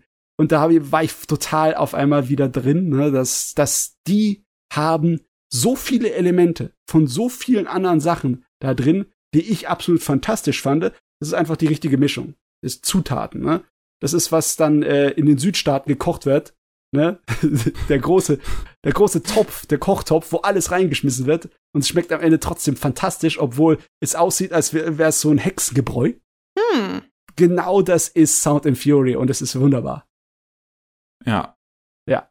Äh, Muss ich bist sagen. du.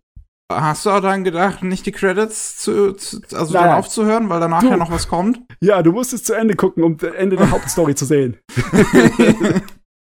Du musst mal echt aufpassen.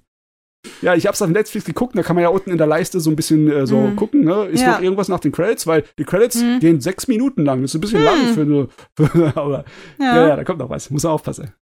Ach, mich nervt es auch bei Netflix, dass du äh, quasi, wenn du es nicht, nicht klickst, dass quasi Credits übersprungen werden. Ich bin immer so, nein, ich brauche Zeit, es zu verarbeiten. Bitte lass doch einfach laufen. Ja, Gott sei Dank ist hier bei Sound and Fury das automatisch so, dass nichts übersprungen wird. Sehr Es läuft gut. einfach weiter. ah, Ja. Hm. ja. Yeah. Da haben sie sich was gedacht. Also, das ist wunderbar. Nee, äh, habe ich lange ignoriert, das Ding, obwohl es mich voll interessiert. Und am Endeffekt kam heraus, dass das viel künstlerisch anspruchsvoller ist, als ich erwartet habe. Hm. Tja, siehst du mal, meine, meine Ja. Tipps sind manchmal doch gut. Äh, deine Tipps sind meistens gut gegeben. Ich, äh, bevor ihr darüber geredet habt, habe ich noch nie davon gehört. Obwohl es ja irgendwie ein Netflix-Exclusive ist oder so. Das ist Ja. echt total an mir vorbeigegangen. Also hätten sie mal ein bisschen mehr Marketing machen können. Ja, möglich. Das ist halt der extrem weirde Shit, auf den ich halt total stehe. Also Hm. so- sofort als es angekündigt wurde, wusste ich, dass ich das wahrscheinlich mögen werde, Hm. weil es halt Studio Kamikaze Roga ist, die den besten CGI-Stil haben in Anime, wie ich finde. Ähm, und weil das Character Design ja auch von dem Afro Samurai Mangaka kommt, den ich halt auch total geil finde, den Stil. Hm, I see. Ich meine, ich kann vollkommen nachvollziehen, wenn, warum du den magst. Ich meine, ich finde auch Batman Ninja, der finde ich Ja. Hammer. Ne? Ist ja auch einer meiner Lieblingsfilme. das wirkt schon ähnlich. Ne? Das ist Ja. wunderbar gemacht. Und was will ich dazu sagen? Ich will einfach, äh, ich habe gemerkt, dass ich echt wenig von so künstlerisch anspruchsvollen Sachen in letzter Zeit konsumiert habe. Ich habe eine Menge Populärmedienkram mir reingezogen. Sehr viel über die letzten Jahre. Die Isekai sind dran schuld, ne? Hm. Und Sunny Boy hast du nicht zu Ende geguckt. Sunny Boy habe ich nicht zu Ende geguckt, ja. Aber Das gut. ist auch was künstlerisch Anspruchsvolles. Aber sag es mal so, Sunny Boy war anstrengend. Das, das, da, Sound of Fury ist nicht anstrengend. Sound of Fury ist unterhaltsam. Du hast halt Ich geile Musik. die viele würden. Sound and Fury als anstrengend sehen. Ja, okay. Nee, aber ja, äh, war, war Wahnsinn. Das äh, hat mein, mein Wochenende gemacht. Das Cool. Ja. Nice. Das freut mich auch, ja. Ich finde das doch schön, wenn Leute mal ausnahmsweise was mögen, was ich auch mag. Es ist manchmal echt, ist nicht so einfach, ne? Es ist wirklich nicht so einfach. Aber Ist dein Stil so speziell oder wieso? ähm, Ich, ich würde schon sagen, dass ich einen einigermaßen speziellen äh, Geschmack habe teilweise. Also wenn ich so, wenn ich, wenn ich halt so die Anime durchgehe, die paar, die ich halt eine 10 von 10 gegeben habe, dann, ich glaube, viele würden auch teilweise wahrscheinlich gar nicht mal den ersten so, so, mich zuerst einordnen können, weil es wahrscheinlich so weird wirkt. Hm. Weißt du, Ähm, okay. Niki, ich finde nicht, das Problem ist das, was du magst. Es ist eher auffällig, die Sachen, mit denen du nichts anfangen kannst. Das ist ja völlig in Ordnung, aber das äh, geht manchmal so 180 Grad von der Meinung von 90 Prozent aller anderen Leute weg. Ne? Ja, das kommt auch häufiger halt vor, ja. Ja, da muss man mit leben, ne? Dass man halt I'm Geschmack sorry. Hat. Aber wenigstens Muss ich nicht für Geschmack, entschuldigen. Ne? Ich sag Hundertmal mal, besser als einfach alles so als äh, ist halt so Hm. oder Ja, äh, es ist halt, ich weiß nicht, ich fühle mich halt manchmal trotzdem so ein bisschen auf so eine komische Art und Weise trotzdem schlecht, ich, äh, wenn, wenn ich irgendwas mag, was andere mögen, weil ich, ich weiß halt, dass das so, so Bayonetta zum Beispiel, ähm, halt Speckobs Freundin, so hat es angefangen zu spielen. hm, Und wegen ihren ganzen Tweets, die ich dazu gesehen habe, dachte ich mir, oh, jetzt, ich habe das so lange auf meiner Wunschliste, jetzt muss ich es auch endlich mal probieren. Dann habe ich es halt nicht gemocht und ich habe mich fast schon ein bisschen schlecht gefühlt dann dafür. Oh Mann, ja. Aber du kannst dir auch da wirklich, äh, du kannst es dir in eine schlechte Ecke dich denken bei sowas, ne? Man kann natürlich sagen, dass wenn man etwas nicht genießen kann, hat man ja selber dann sozusagen einen Verlust, ne? Weil da gibt's ein Medium mehr, das du nicht genießen kannst. Aber so darfst du nicht getten. Das ist wie ein Nullsummenspiel. So funktioniert halt der Geschmack nicht. Ist ja nichts, ist ja nichts äh, Rationales. Das Ja. kannst du auch Ja. nicht ausrechnen. Das ist ja nur eine reine Bauchsache. Voll. Und das Leben ist halt begrenzt. Guck nur das, worauf du Bock hast. So. ja, schon. ja. Ah, ja. Aber ansonsten habe ich zum Beispiel dann nur noch einen kleinen Manga gelesen und äh, mit Anime war es dann schon bei mir für die letzten zwei Hm. Wochen. Ich war echt faul. Ach, manchmal hat man halt auch nicht die Zeit. Äh, ich habe auch einen Manga gelesen, weil ich ja dann wusste, dass wir Doro hier zu Gast haben. Hm. ähm, habe ich mal was gelesen, was Doro übersetzt hat. Und zwar My Capricorn Friend. Und das ist ja Yay. tatsächlich von einem Autor, der auch gar nicht mal so uninteressant ist, weil er mittlerweile auch sein eigenes Anime-Studio gegründet hat, ähm, wo er Summer Ghost 2021 rausgebracht hat. Ähm, und auch für Netflix gerade Exception schreibt. Ähm, und den Manga, so, also ich war halt schon interessiert dran. Wir hatten es ja auch irgendwann mal beim Rolling Sushi Podcast halt in einer, in einer, in einer äh, Monatsvorschau drin gehabt. Deswegen wusste ich, dass es den gibt. Ähm, und ja, hab ihn dann jetzt mir dementsprechend mal durchgelesen. Und ich weiß halt wirklich nicht so ganz, was ich von dem halten soll eigentlich. Das, das finde ich erstmal eine legitime Aussage nach dem Lesen von so einem Einzelband. Warte mal eine Sekunde, ich hole mir den mal kurz. ich kann ihn mir auch noch mal kurz in die Hand nehmen. da kommen sie mit den physischen Materialien. Hab ich den hingetan?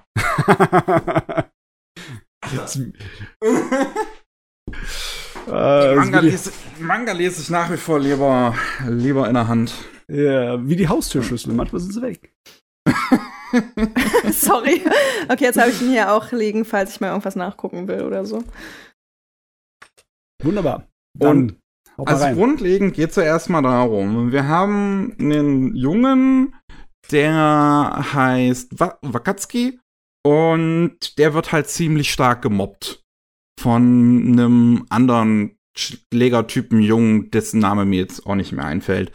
Und ähm, dann haben wir unseren Protagonisten, Yuya, und der hat einen Balkon ähm, also das, das, das, der Balkon von seinem Zimmer, da ist es immer so windig, dass teilweise ganz seltsame Sachen da herangetragen werden. Da landen halt mal ah, mhm. Bücher, da landet mal Wäsche, da landet mal ein Hund. Sein Aha. Magic-Balkon, ja. Und, Der, der Isekai-Balkon, ja. und dann landet da mal eine Zeitung aus der Zukunft. Und die sagt, dass ähm, der Wakatsuki äh, Selbstmord begehen wird, nachdem er einen, seinen Mobber umgebracht hat. Und dann an dem gleichen Abend begegnet er halt Wakatsuki, ähm, also an dem gleichen Abend, wo er diese Zeitung aufgesammelt hat, ähm, begegnet er dann halt Wakatsuki. Der hat einen blutbeschmierten Baseballschläger bei sich. Er hat, er behauptet zumindest, er habe ähm, den Typen umgebracht, seinen Mobber. Und dann sind die beiden gemeinsam auf der Flucht, weil Yuya äh, verhindern möchte, dass Wakatsuki sich umbringt. Und das, das Weirde, ich, ich, ich, ich weiß halt, es ist ein bisschen schwierig. Ich weiß halt nicht, was das Ding mir erzählen will, ehrlich gesagt. Mhm. Es Ich mein- ist halt sieben Kapitel, es ist nur ein, ein einzelnes Band und es schmeißt dir so viel an den Kopf. Das, Es sind viele Themen, ja. es sind viele Themen. Der Aufreißer ist ja schon mal geil, ne? Mhm. Also so kriegst du da meine Aufmerksamkeit mit so einer Story. Das ist spannend. Was halt dann passiert, das ist vielleicht eine andere Angelegenheit. Ich meine, es hört Ja. sich nach einem wilden Trip an. Dann ist es ein Roadtrip oder was passiert danach? Es ist nicht wirklich ein Roadtrip. es ist halt kurz Ein ein Roadtrip. Ja, es ist ein sehr, also für zwei der, Kapitel. es ist ein Roadtrip auf Wish bestellt, ganz ehrlich. ja.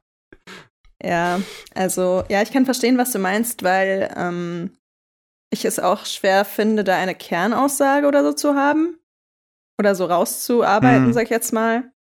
Es ist jetzt natürlich auch schon ein bisschen her, dass ich den übersetzt habe. Also es war, ich glaube, ich habe den 2020 übersetzt und Anfang 21 ist er rausgekommen. Hm. Und ähm, ich fand ihn aber tatsächlich auch sehr interessant, weil ähm,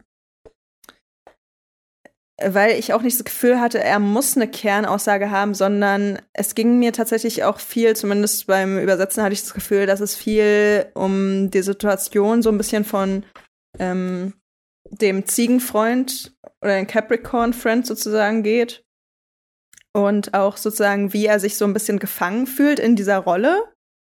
Ähm, als Person sozusagen, die gemobbt wurde und dann so ähm, einen geringen Selbstwert hat und denkt, das Einzige, was er noch tun kann, sozusagen für die Welt ist, sich zu opfern, so ein bisschen.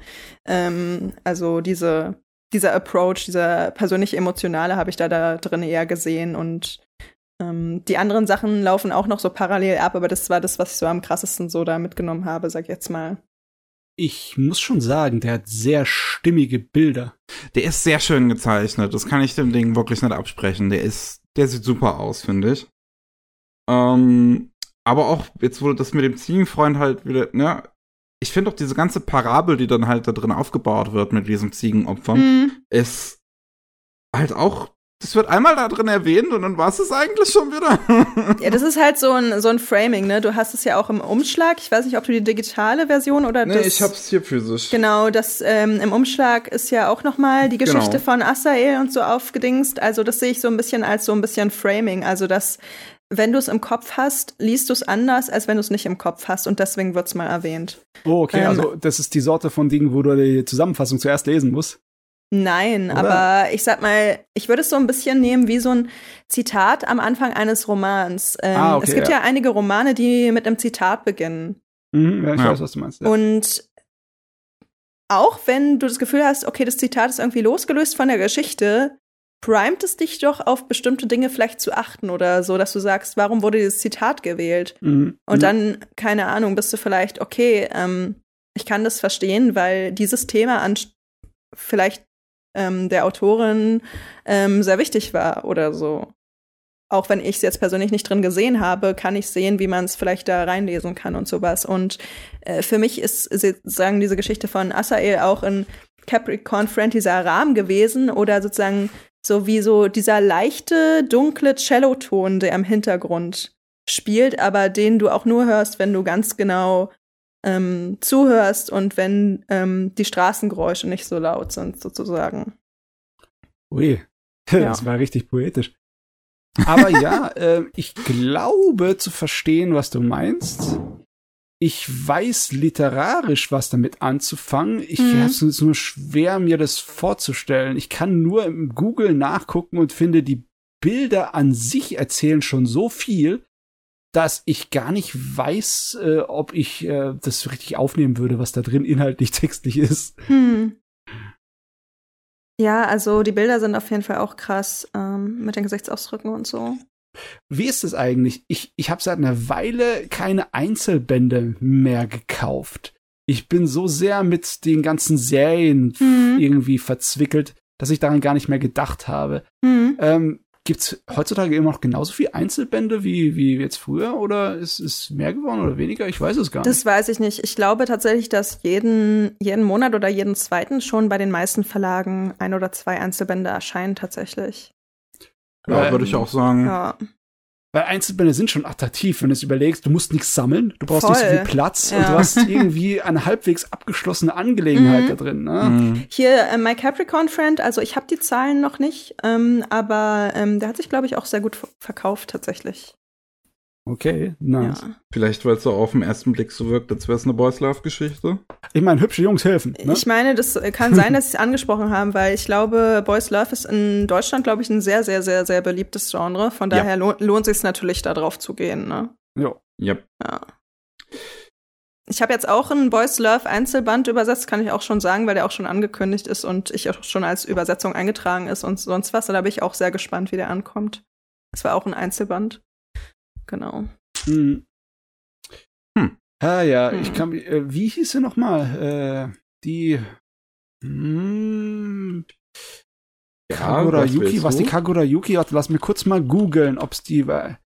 Äh, oder Yuji Kagura? Äh, die Autorin, die Shoujo-Manga-Autorin, die in Deutschland so viele Einzelbände rausgebracht hat, das glaubst du gar nicht.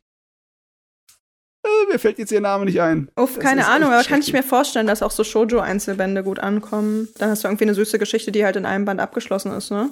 Ich meine, das war die Sorte von Shoujo-Zeichnerin, die eher so ein kleines bisschen mehr so die Teenie-Angst drin hatte. Ne? Mm, so ein bisschen Drama. Ja. Ich, was ist denn mit, ähm, ich weiß, ein Einzelband, den ich früher gelesen hatte, Can You Hear Me heißt der. Ich weiß gar nicht, war das Shoujo? Ich glaube, der ist auch bei Tokyo, Tokyo Pop erschienen. Ähm, ah, nee, der ist aber tatsächlich auch von Otsuichi. Nee, der war bei Egmont. Das ist ähm, ganz interessant, dass der auch von Otsuichi ist, weil den fand ich persönlich auch sehr gut und den habe ich damals, glaube ich, auch sogar verschenkt, also einer Freundin geschenkt, weil ich den halt so gut fand.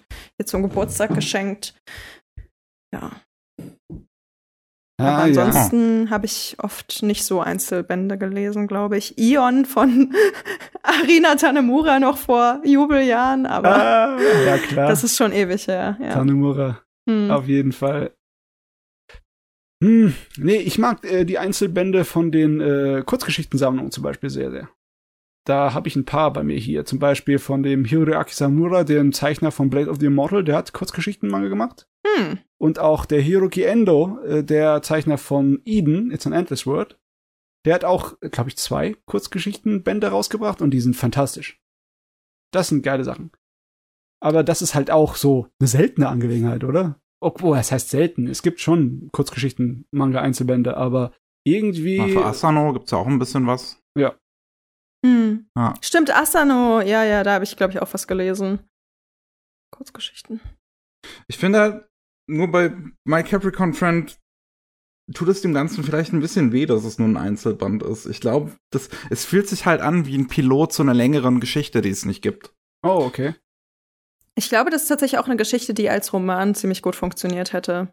Weil du dann noch ein bisschen mehr, also die Zeichnungen sind super und so, aber ich glaube tatsächlich als, Roma, ähm, als Roman hättest du noch mehr so ein bisschen die innere Welt und durch subtile Erwähnung oder so in der Geschichte noch, Ja. noch krasser sowas aufbauen können, dass ähm, die Leute sich noch besser das rausnehmen können, was zum Beispiel eine Kernaussage wäre oder so.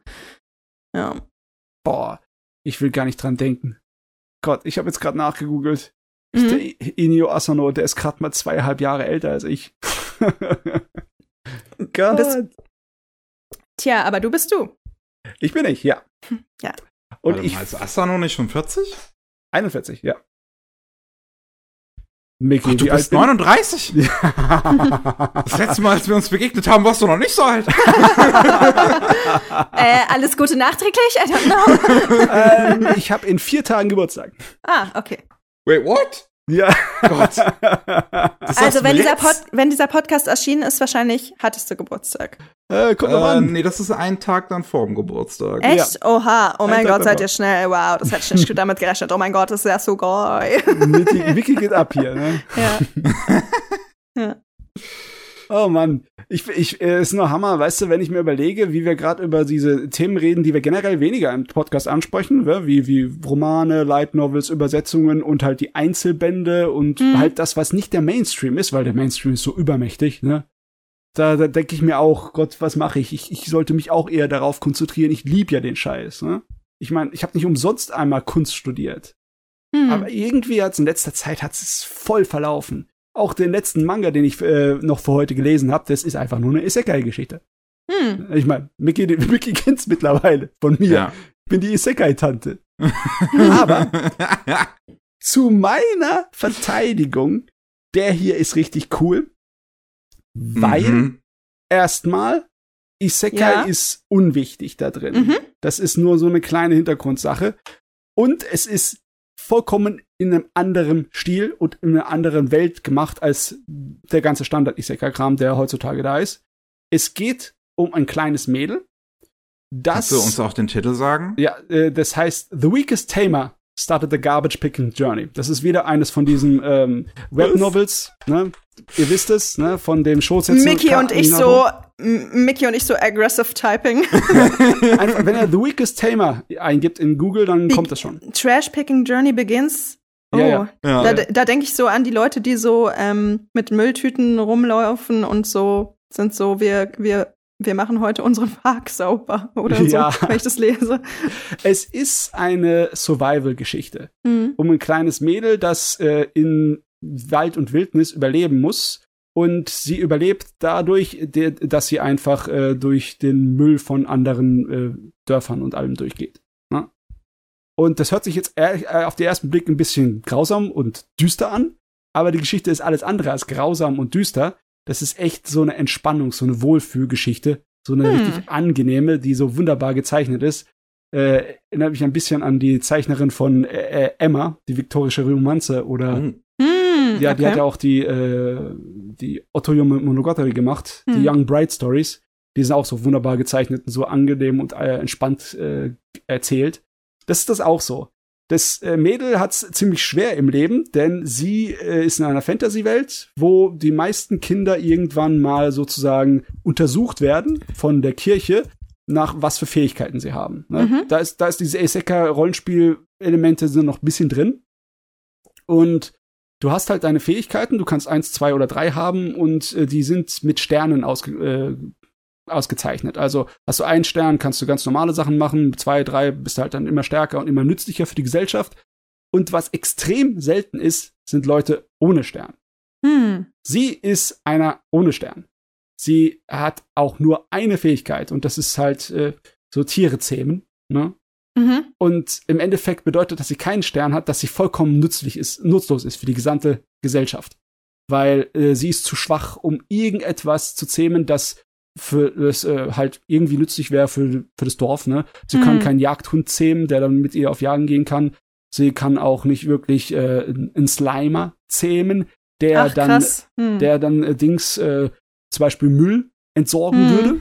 Ne? Ja. Weil da brauchst du einen ziemlich guten Slimer, der zum Beispiel inor inorganische Sachen zerlegen kann. Das können die meisten Dinger I nicht. see, ja. Und äh, sie ist natürlich auch in einem Dorf geboren, das ziemlich arm ist. Da nagen die Leute am Hungertuch. Und klar, wenn du äh, mit einer Familie, so einer Mittelalterfamilie, eine Menge Kinder und dann hast du halt ein unnötiges Maul zu stopfen, das ist nicht gut. Hm. Und ihre Situation zu Hause wird immer schlimmer, bis sie dann sozusagen abhaut. Aber sie, sie kann halt nicht weg. Sie ist, sie ist ein kleines Kind. Sie hat, Hm. noch, sie hat eine Stimme in ihrem Hintergrund. Das ist halt die Isekai-Sache, in ihrem Hinterkopf, die ihr immer Ratschläge geht. Das ist das frühere Leben. Und das ist alles, was übrig ist von dem modernen Protagonist, geht in Isekai. Nur so eine Stimme aus dem Hintergrund, die ihr ab und zu mal Ratschläge gibt. Mhm. Mehr ist da nicht von übrig.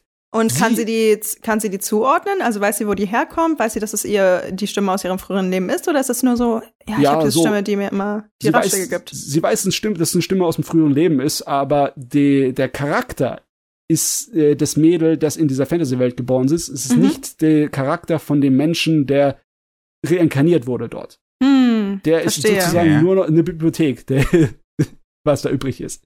Hm. Also es geht um das Mädel und das Mädel, das äh, hat dann halt noch einen Verbündeten in dem Dorf und das ist eine alte Wahrsagerin, die sich um sie kümmert und ihr so viel beibringt, was sie kann, so über Wissen, wie man in der Wildnis überleben kann und sie auch durchfüttert, wenn Winter ist. Ne? Und äh, aber als dann die alte Wahrsagerin stirbt an einer Krankheit, dann, dann kann sie halt nicht mehr bleiben. Dann geht sie weg. Weil zu Hause kann sie sich auch nicht mehr blicken lassen, da erwarten sie nur Schläge. Du hast Mhm. gesagt, das ist eigentlich eine viel good Story und es wird immer schlimmer, was du erzählst. Ja, Ey, erstmal musst du tief fallen, damit dann der Feel Good tappen kann, okay? Ja, der Feelgood-Part kommt jetzt. Sie geht auf Reisen und es ist einfach das angenehmste, das du dir vorstellen kannst. Die ist äh, ein schlaues Mädchen, plus sie hat noch mal ein bisschen extra Unterstützung wegen ihrer Stimme im Hinterkopf, die ihr halt äh, Ratschläge gibt von irgendeinem Erwachsenen, der aus unserer Welt ist, ne?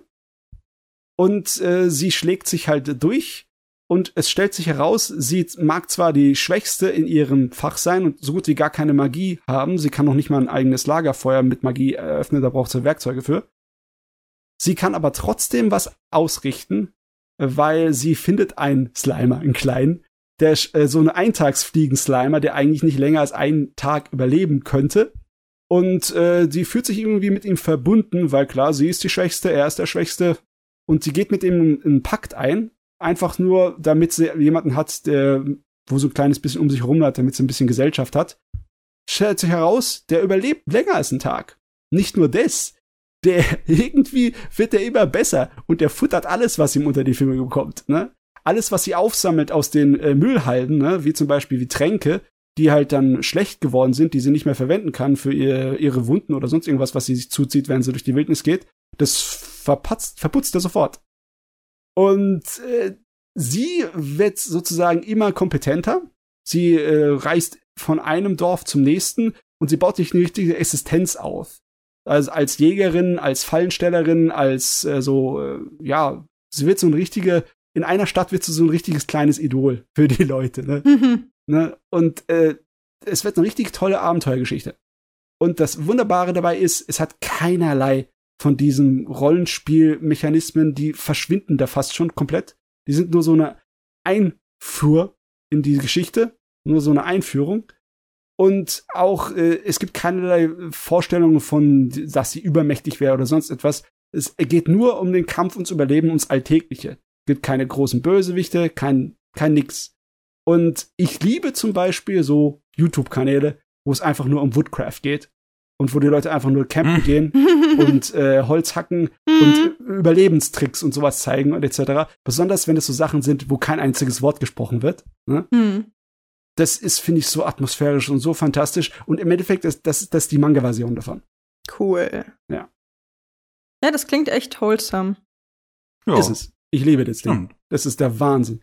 Und Es auch so ein halt- bisschen ja. inspirierend, sich vielleicht mehr so mit dem Umfeld zu beschäftigen. Irgendwie. Ja.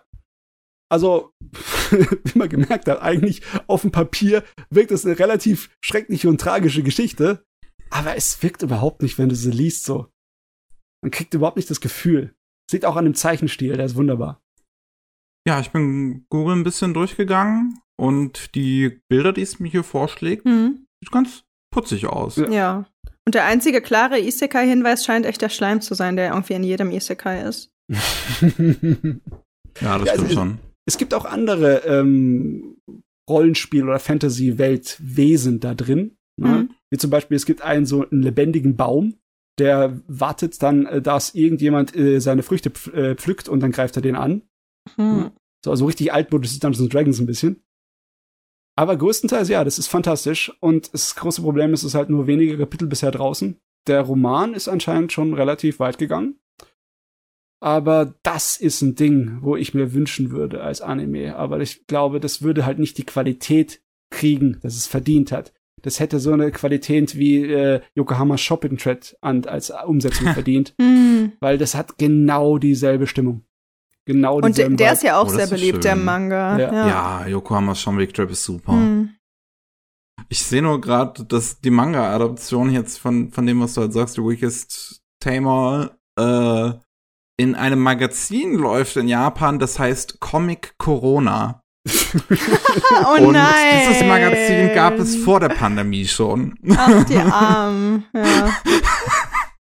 Ich meine, Corona ist ja auch ein einfaches Wort, ne, für einen Kranz um ein rundes äh, Objekt, ne, wie bei der Sonne oder sonst was. Es ist trotzdem witzig irgendwie. In dem gleichen Magazin laufen anscheinend auch einige Manga-Adaptionen zu hier Dings, ähm, zu Ah, wie heißt das? Ascendance of a Bookworm. Daran musste Oh. ich auch gerade die ganze Zeit so ein bisschen denken, als du. Als, äh, als du angefangen hast zu erzählen, war ich auch so, kommt jetzt Ascendance of a Bookworm? Ja, ja, das kleine Mädchen, das Ja. sich durchschlagen muss, das, Ja. das ist halt äh, Mhm. dasselbe Thema da drin. Deswegen finde ich das auch so gut. Ich mag ja auch Ascendance of a Bookworm auch sehr. Aber das ist halt äh, die Survival-Variante davon. Hm. Also die Survival draußen, im, im Wald-Variante davon. Und das spricht mich fast schon mehr an, weil es irgendwie abenteuerlicher ist. Also es Hm. ist zwar ein kleines Mädchen, aber es ist wie, als würdest du einem Hobbit zugucken. Wie er durch die Wälder wandert. Ne? Und da fühle ich mich so Herr der Ringe mäßig voll wieder Hobbit, drin. kleines Mädchen, what's the difference? Das kleine Mädchen ist niedlicher. Hm. Na gut, So okay. ein Hobbit kann bestimmt äh, auch niedlich sein. Ja, ich meine, ich könnte natürlich jetzt Kritik daran üben, aber ich, ich würde mich dabei mies fühlen. Ich weiß, es gibt einige Teile, die da drin sind, einfach nicht gut gemacht, wie zum Beispiel sie, äh, was sie dann fängt an Tieren, das tut sie immer sehr schön zu, äh, zubereiten und zusammenfalten in so einem kleinen Paketchen aus Bananenblättern. Äh, das ist eine Fantasy-Welt, die so im hohen Norden spielt, da sind nirgendwo Bananenbäume. Wo hat sie die Bananenblätter her? Ne? Okay. und, äh, ich meine, alleine, dass es sich durch so irrsinnige Mengen an Müll wühlt. Ich meine, man hat auch im Mittelalter und Mittelalterwelten Müll, Deponien. Ich meine, davon haben wir das meiste, was wir heute aus der Archite äh, Archäologie haben. Ne? Aber da sind größtenteils so Sachen drin wie äh, Lederreste und ge äh, gebrochene Keramik und äh, irgendwie Restfetzen vom Metall, die man für nichts benutzen kann. Aber die Müllhalden dort, die sehen irgendwie wie moderne aus. Da wird alles hingeschmissen. Das ist massenweise Sperrmüll und nützliche Sachen. Das ist irgendwie, sie holt dutzende Weise von äh, kaputten oder noch brauchbaren äh, Tränken da raus. Ich meine, Hm. die Story versucht es Ich zu meine, das ist so ein erklären. bisschen Containern, hallo? Ja. Ja. Ich meine, die Story versucht es zu erklären. Sie macht es auch relativ gut, aber im Endeffekt, es wirkt ein bisschen albern. Ne? Also es wirkt Ja, ein bisschen die hingebaut. Fantasy-Welt, die haben, Leute haben andere Ansprüche als im Mittelalter bei uns. Also, Ja, möglich. Ja. ist, ich, ich, ich glaube, das funktioniert schon irgendwie. Es funktioniert irgendwie. Ne? Also man darf einfach nicht drauf achten, so genau. Hm. Hajo. Na gut. Klingt wirklich nicht schlecht. Ja. Muss auch ab und zu mal ein guter Isekai daherkommen, ja. Also, Hin und wieder. hin und wieder. So, ich habe mal eine äh, letzte Sache geschaut. Mhm. Ähm, und zwar Cabaneri of the Iron Fortress. Oh, Mm, yes! mhm. Yes! Yes. I'm sorry already. ja. ich hab's dir extra geschrieben. Ich hab's angefangen Ja. zu schauen, weil ich gehofft hatte, dass du es dann vielleicht gesehen hast, weil du Mhm. ja in der deutschen Fassung drin vorkommst. Ja, aber dazu habe ich Ähm. wenigstens eine funny Story. Mega funny Stories. Ja. Willst Willst du die auch Story? erzählen, die funny Story, oder? Ach so, ich dachte, jetzt wird erstmal ein Anime vorgestellt oder so. Ja, ich kann die auch gleich erzählen. Und zwar, ich spreche ja den Charakter Kotaro, heißt der.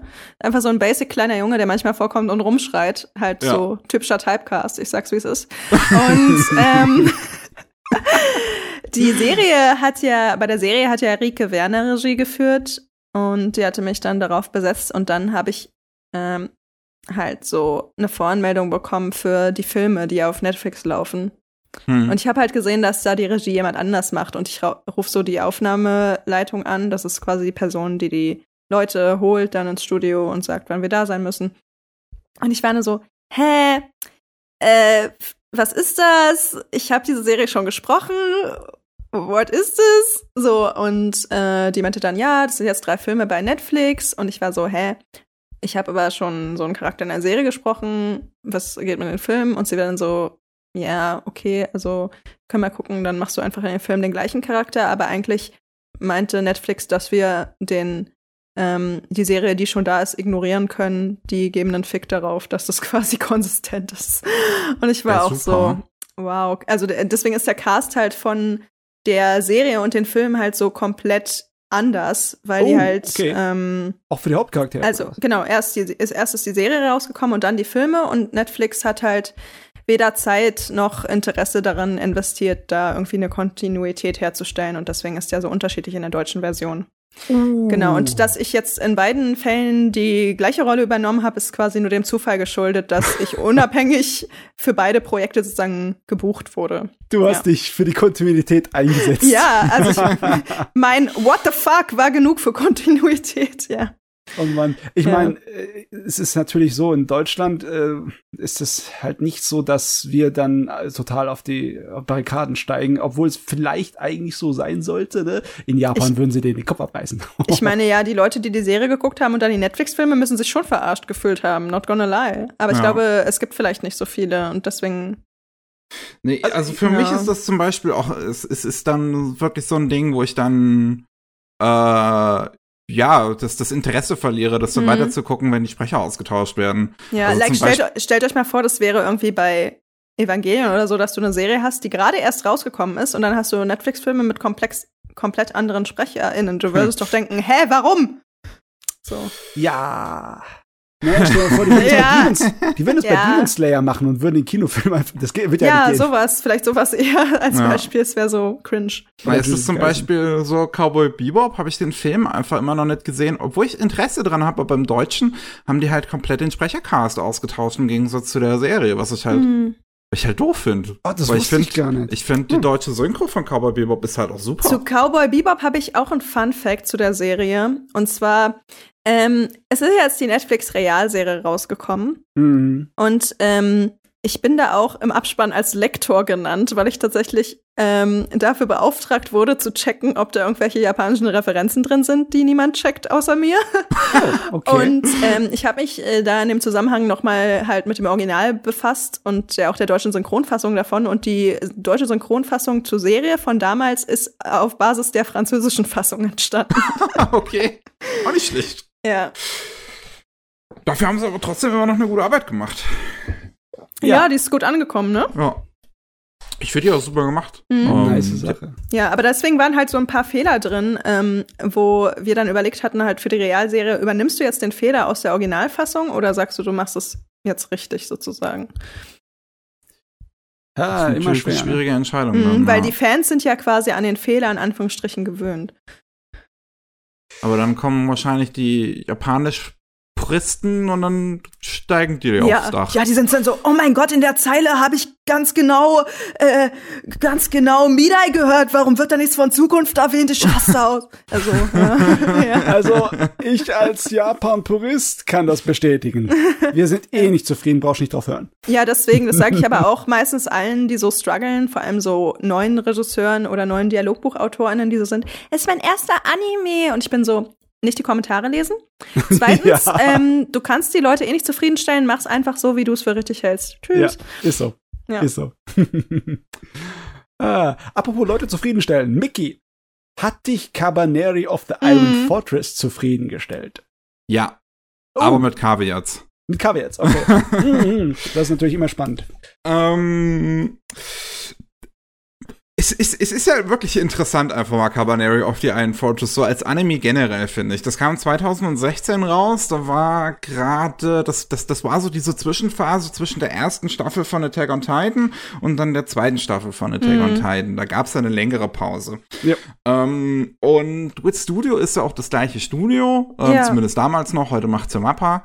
Ähm, und das, das, das hat natürlich auf den ersten Moment sehr, sehr viele Vergleiche abbekommen. Voll. Und man merkt es auch immer mehr und mehr, woher die kommen. Äh, denn ja, eine, die, die Menschheit, die sich einmauert vor einer großen übernatürlichen Gefahr. Ähm, dann hast du einen Soundtrack von ähm, Dingsbums.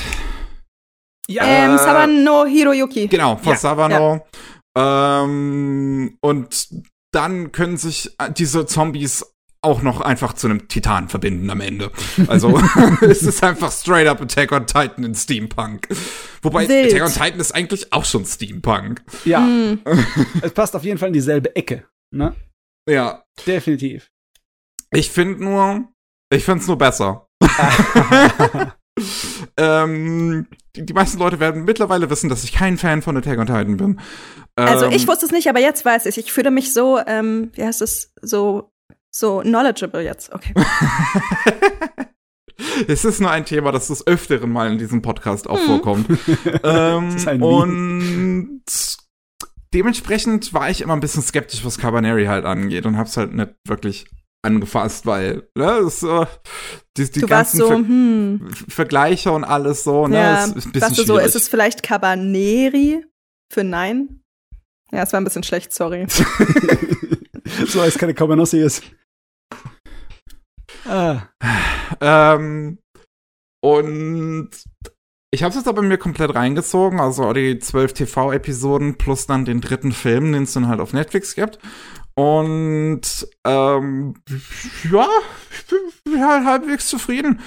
Ähm, es, ich, vielleicht kurz zur Erklärung, äh, um, um was es genau geht. Es ist halt eine Welt, in der ähm, ne, ja, Zombies aufgetaucht sind, die werden Cabernet genannt. Die äh, Menschheit hat sich dann eingebunkert in halt so kleinen Städten. Die sind jetzt alle nur noch von Zuglinien äh, verbunden, ähm, um halt irgendwie mal ne, an, an, an Ressourcen zu kommen und sowas. Und es ist halt so vom Setting her vielleicht 19., 18., 19. Jahrhundert Japan gemischt mit Steampunk. mhm. Ähm, das, das heißt, alle schießen halt mit äh, pneumatischen Waffen und sowas. Hm. Und ähm, auch der Protagonist hat dann so eine Nagelpistole, die halt mit sehr großem Druck schießt. Ähm, und ja, das ist halt ein relativ simples Setting, mit dem du eigentlich einiges machen kannst. Und ich finde, das schafft's auch erstmal einigermaßen. So, die erste Hälfte der Serie war ich erstmal ziemlich zufrieden. Das sind geile Action, geile Musik, halt die Animation ist halt, ist halt Wood Studio. Ähm, und dementsprechend wirklich fantastisch. Ich finde, das ganze Design ist super. Die Character Designs sind ja von dem gleichen Character Designer wie Original Macross, Ja. äh, was man auch total sieht, vor allem in Close-Ups. Und es ist ein- eine der besten Umsetzungen von Mikimotos Design, das ich bis, das ich kenne. Das, die haben das so toll gemacht. Ja, das sieht wirklich super aus. Äh, auch die ganze Technologie ist super eingefangen, finde ich. Und auch wie das in, in dem Zug innerhalb äh, aussieht und die ganze Technik dahinter und das, das Worldbuilding, das ist schon, ist schon einigermaßen da und macht schon Spaß. Ähm, es ist halt relativ simpel gestaltet immer noch. Die Figuren sind alle relativ eindimensional. Man, man merkt halt so ein bisschen, dass alle im Prinzip aus einer Writers, also aus der Schreiberlingsperspektive stehen halt alle Figuren so ein bisschen für ein gewisses Ideal immer und das sind sie dann in extremster Form. Und das ist dann das Problem der zweiten Hälfte von der TV-Serie. Weil dann geht's halt nicht mehr nur um äh, Mensch gegen Zombies, sondern um Mensch gegen Mensch. Und die Menschen sind halt alle irgendwie ein bisschen dämlich. Und machen halt einen Fehler nach dem anderen, wo man sich wirklich nur an den Kopf schlägt und halt so, so, ja, ich verstehe das, das ist schon eine Ausnahmesituation, in der ihr dann seid, aber ich glaube nicht, dass man dann so dumm wird. Ähm, Ah ja. Ja, Es- ich weiß, was du meinst. Ich fand auch die zweite Hälfte etwas schwach. Es ist halt auch, es wirkt ein bisschen gezwungen, reingeschmissen, das Drama dann mit den Verbindungen zu den Charakteren, ne? Dass Mume Ja. noch irgendwie so ihren großen Bruder-Charakter hat, den sie, zu dem sie heraufsieht, ne, weil sie ihn respektiert und alles etc. und der dann halt doch dann auf die falsche Bahn gehört, kann man das so sagen? Ich meine, das ist alles ein bisschen schwach geschrieben, aber ja, Naja. ich finde, also Mume ist vielleicht sogar noch der, ne, der, der Figur, der es am ehesten verzeihen kann, ihre Handlungen, weil sie Ja. ist halt ein Kind und sie wird das ganze Leben im Prinzip von diesem quasi großen Bruder großgezogen und völlig indoktriniert und wenn sie halt immer quasi beigebracht bekommen hat, dass dieser Typ gut sei, dann wird sie das halt eine ganze Weile glauben, selbst wenn er eine Menge Scheiße anstellt. Ähm, nur dass dann halt zum Beispiel der Shogun der, der ja auch vorher so seine Rede hält, so, oh, hier, dieser Typ, der ist auf dem Weg zu uns und der will uns alle umbringen. Und dann ist da so ein Zug vor den Toren. Und dann ist so, ach, das ist gar nicht der Zug von dem, das ist ein anderer Zug. Ja, dann lass mal hier rein. Was soll schon passieren? ist ja nicht so, als könnte man irgendwie den Zug wechseln oder so. Ach Gott, ja. Aber ich, ich finde, es hat es dann wieder wettgemacht in den, in den Filmen. Ich habe die Filme gemocht. Oh, der, der, der Film ist fantastisch. Den Ja. finde ich wirklich super, weil der, der beweist halt auch für mich so, was halt die Stärke von Cabaneri einfach ist. Das ist halt dieses Mensch gegen Zombie. Das, das schafft es halt wirklich gut Mhm. umzusetzen. Und oh, gerade die Animation, die, das, das liegt ja noch mal ein Level drauf in dem Film. Ja, es Das sieht so gut aus. Das ist wirklich Wahnsinn. Ich, mein, Äh, ich brauche niemandem zu erzählen, dass ich starke Frauen liebe. Besonders wenn mit zwei Knarren durch die Gegend springen und Zombies in Massen in den Haufen ballern. Da bin Absolut, die Action-Szenen mit Mumei sind großartig. Ähm, also ich ähm, allein schon halt auch in der Serie, wenn sie dann das erste Mal so ne ihren, ihren, ihren Limiter quasi vom Hals nimmt und dann da durch die Zombie-Massen springt mit ihren beiden Knarren, das ist halt, Ja. das ist einfach großartig gemacht. Ähm, deswegen, das ist das ist halt so eine so eine simple Zombie-Trash-Geschichte fast schon, die Mhm. halt einfach dadurch so viel Spaß macht, dass sie großartig inszeniert ist. Und ne, ist schon einigermaßen spannend so hin und wieder. Es, es, es scheut sich auch nicht zumindest davor, Figuren zu, zu umzubringen ähm, oder mal anzudeuten, sie umzubringen. Und ja, so es ist halt jetzt nichts, wo man große, komplizierte Diskussionen drüber halten kann, wie man es dann wahrscheinlich mittlerweile bei Attack on Titan machen kann mit seinen ganzen Nazi-Parabeln, aber Cabanero für einen voll, es ist halt schön simpel Ja. und es macht Spaß. Das ist fein. Ich meine, viel kann man sich auch nicht weit erwarten. Ne? Was Zombies angeht, kannst du viel schlimmere Sachen haben. Ne? Da ist es eigentlich schon oberer Durchschnitt. Es ist auch einfach schön, mal Protagonisten zu haben, die halt keine Waschlappen sind. Nee, Ja. nee. Ich, ich finde auch, dass und unser- Ikoma, so als beide Hauptfiguren, ja, die sind halt einfach so richtige Ficker. ja unser, unser Junge ist auch äh, ziemlich hardcore, ne? Ja. So allein, dass, dass, dass der halt einfach so an sich selbst dann im Prinzip am Anfang rumexperimentiert und einfach mal so, oh, mal gucken, ob ich diesen Virus jetzt überleben werde. Ja. Indem ich mich ja einfach fast erhänge. Ja, ja. Normal. Ich meine, ja, ich werde gebissen von einem Zombie. Was mache ich jetzt? Äh, ja, er sitzt sich nicht in der Ecke und äh, heult vor sich hin. er geht dann voll auf verrückter Wissenschaftler darauf dran. Ja. Plus Ingenieursarbeit. Ne? Das ist super. Ist gut. Daumen Geil. hoch. Und was ist das eigentlich? Vielleicht erinnerst du dich daran noch mal zu. Ich hoffe es, weil das einfach so, so, ähm, ähm, wie, wie, wie soll ich sagen, was, was Besonderes ist, was der dritte Film, also der dritte Film, ne, das ist die- der Fortsetzungsfilm. Die ersten Ja. beiden Filme sind ja Zusammenfassung. Ja. Und der endet mit einer großen Tanzszene. Eine Weißt du das noch? Tanzszene. Weil alle Hauptfiguren einfach mal tanzen. Und es ist großartig animiert. So eine Musical-Episode im Anime. Oh Gott. Ich weiß halt nicht, warum das da ist, aber das macht mir so ein bisschen Bock drauf, dass Wit Studio mal irgendwie einen Idol-Anime oder so animieren könnte. Oh, ich, warum kann ich mich jetzt nicht dran erinnern? War das in den Credits-Szenen? Das ist dann in den Credits, ja. Oh, kann es sein, dass ich die Credits einfach nicht geguckt habe? Das geht natürlich nicht. Oh, Also es hat einen richtig geilen Tanz in den Credits dann. Shame. Ich, ich müsste jetzt nachgucken, weil mein Hirn äh, macht, da klingelt nix, aber meine, meine Augen sind da besser. Weißt du, wenn ich die Muster wieder erkenne, dann weiß ich, ob ich es schon gesehen habe oder nicht.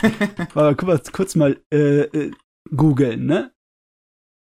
So, mal gucken, findet man das auf YouTube? Äh, Ah, doch, doch, doch, ja, ich hab's gesehen, ich hab's gesehen, ja, ja. Das ist Ja. so geil. Ich Das, wusste das, doch, das ja. kommt halt auch einfach so out of nowhere. Ich kann mich erinnern, dass äh, ich gedacht habe, dass sie voll äh, an den letzten Satoichi-Film da so dranhängen. Der Satoichi-Film, der von Beat Takeshi gemacht wurde, der hat ja auch äh, gegen Ende hin so eine Tanzeinlage, so eine Rhythmuseinlage. Und irgendwie hat mich das voll daran erinnert. Also es, es muss auch nicht unbedingt hundertprozentig dazu passen, aber es ist einfach geil. Jo. Das ist super. Gut. Gut, ja. ah, oh Gott, sind wir fertig? Ich glaube. Ah, wunderbar. Wow, krass. Dann ähm, vielen Dank da, draußen an, an die ZuhörerInnen, dass ihr dabei wart. Vielen Dank an dich, so, dass du dabei warst. Hier ja, vielen Dank für die Einladung. Es hat mich sehr gefreut, mit euch zu quatschen. Es war ein Spaß. Ja. Das absolut. Also, wir haben mal wieder, auch wenn wir teilweise vielleicht ein bisschen von so, so abgeschweift sind, würde ich sagen, aber gerade die, die Episoden, in denen man abschweift, sind eigentlich immer die besten. Ja, yep. habe ich dir gesagt. ich hoffe, es wird eine der besten. Ja, gut.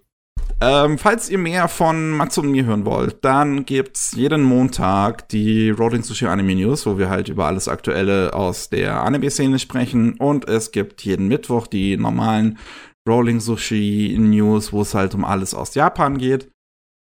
Mehr bleibt mir, glaube ich, nicht zu sagen, außer bleibt gesund und bis zum nächsten Mal. Tschüss. Ciao. Bye.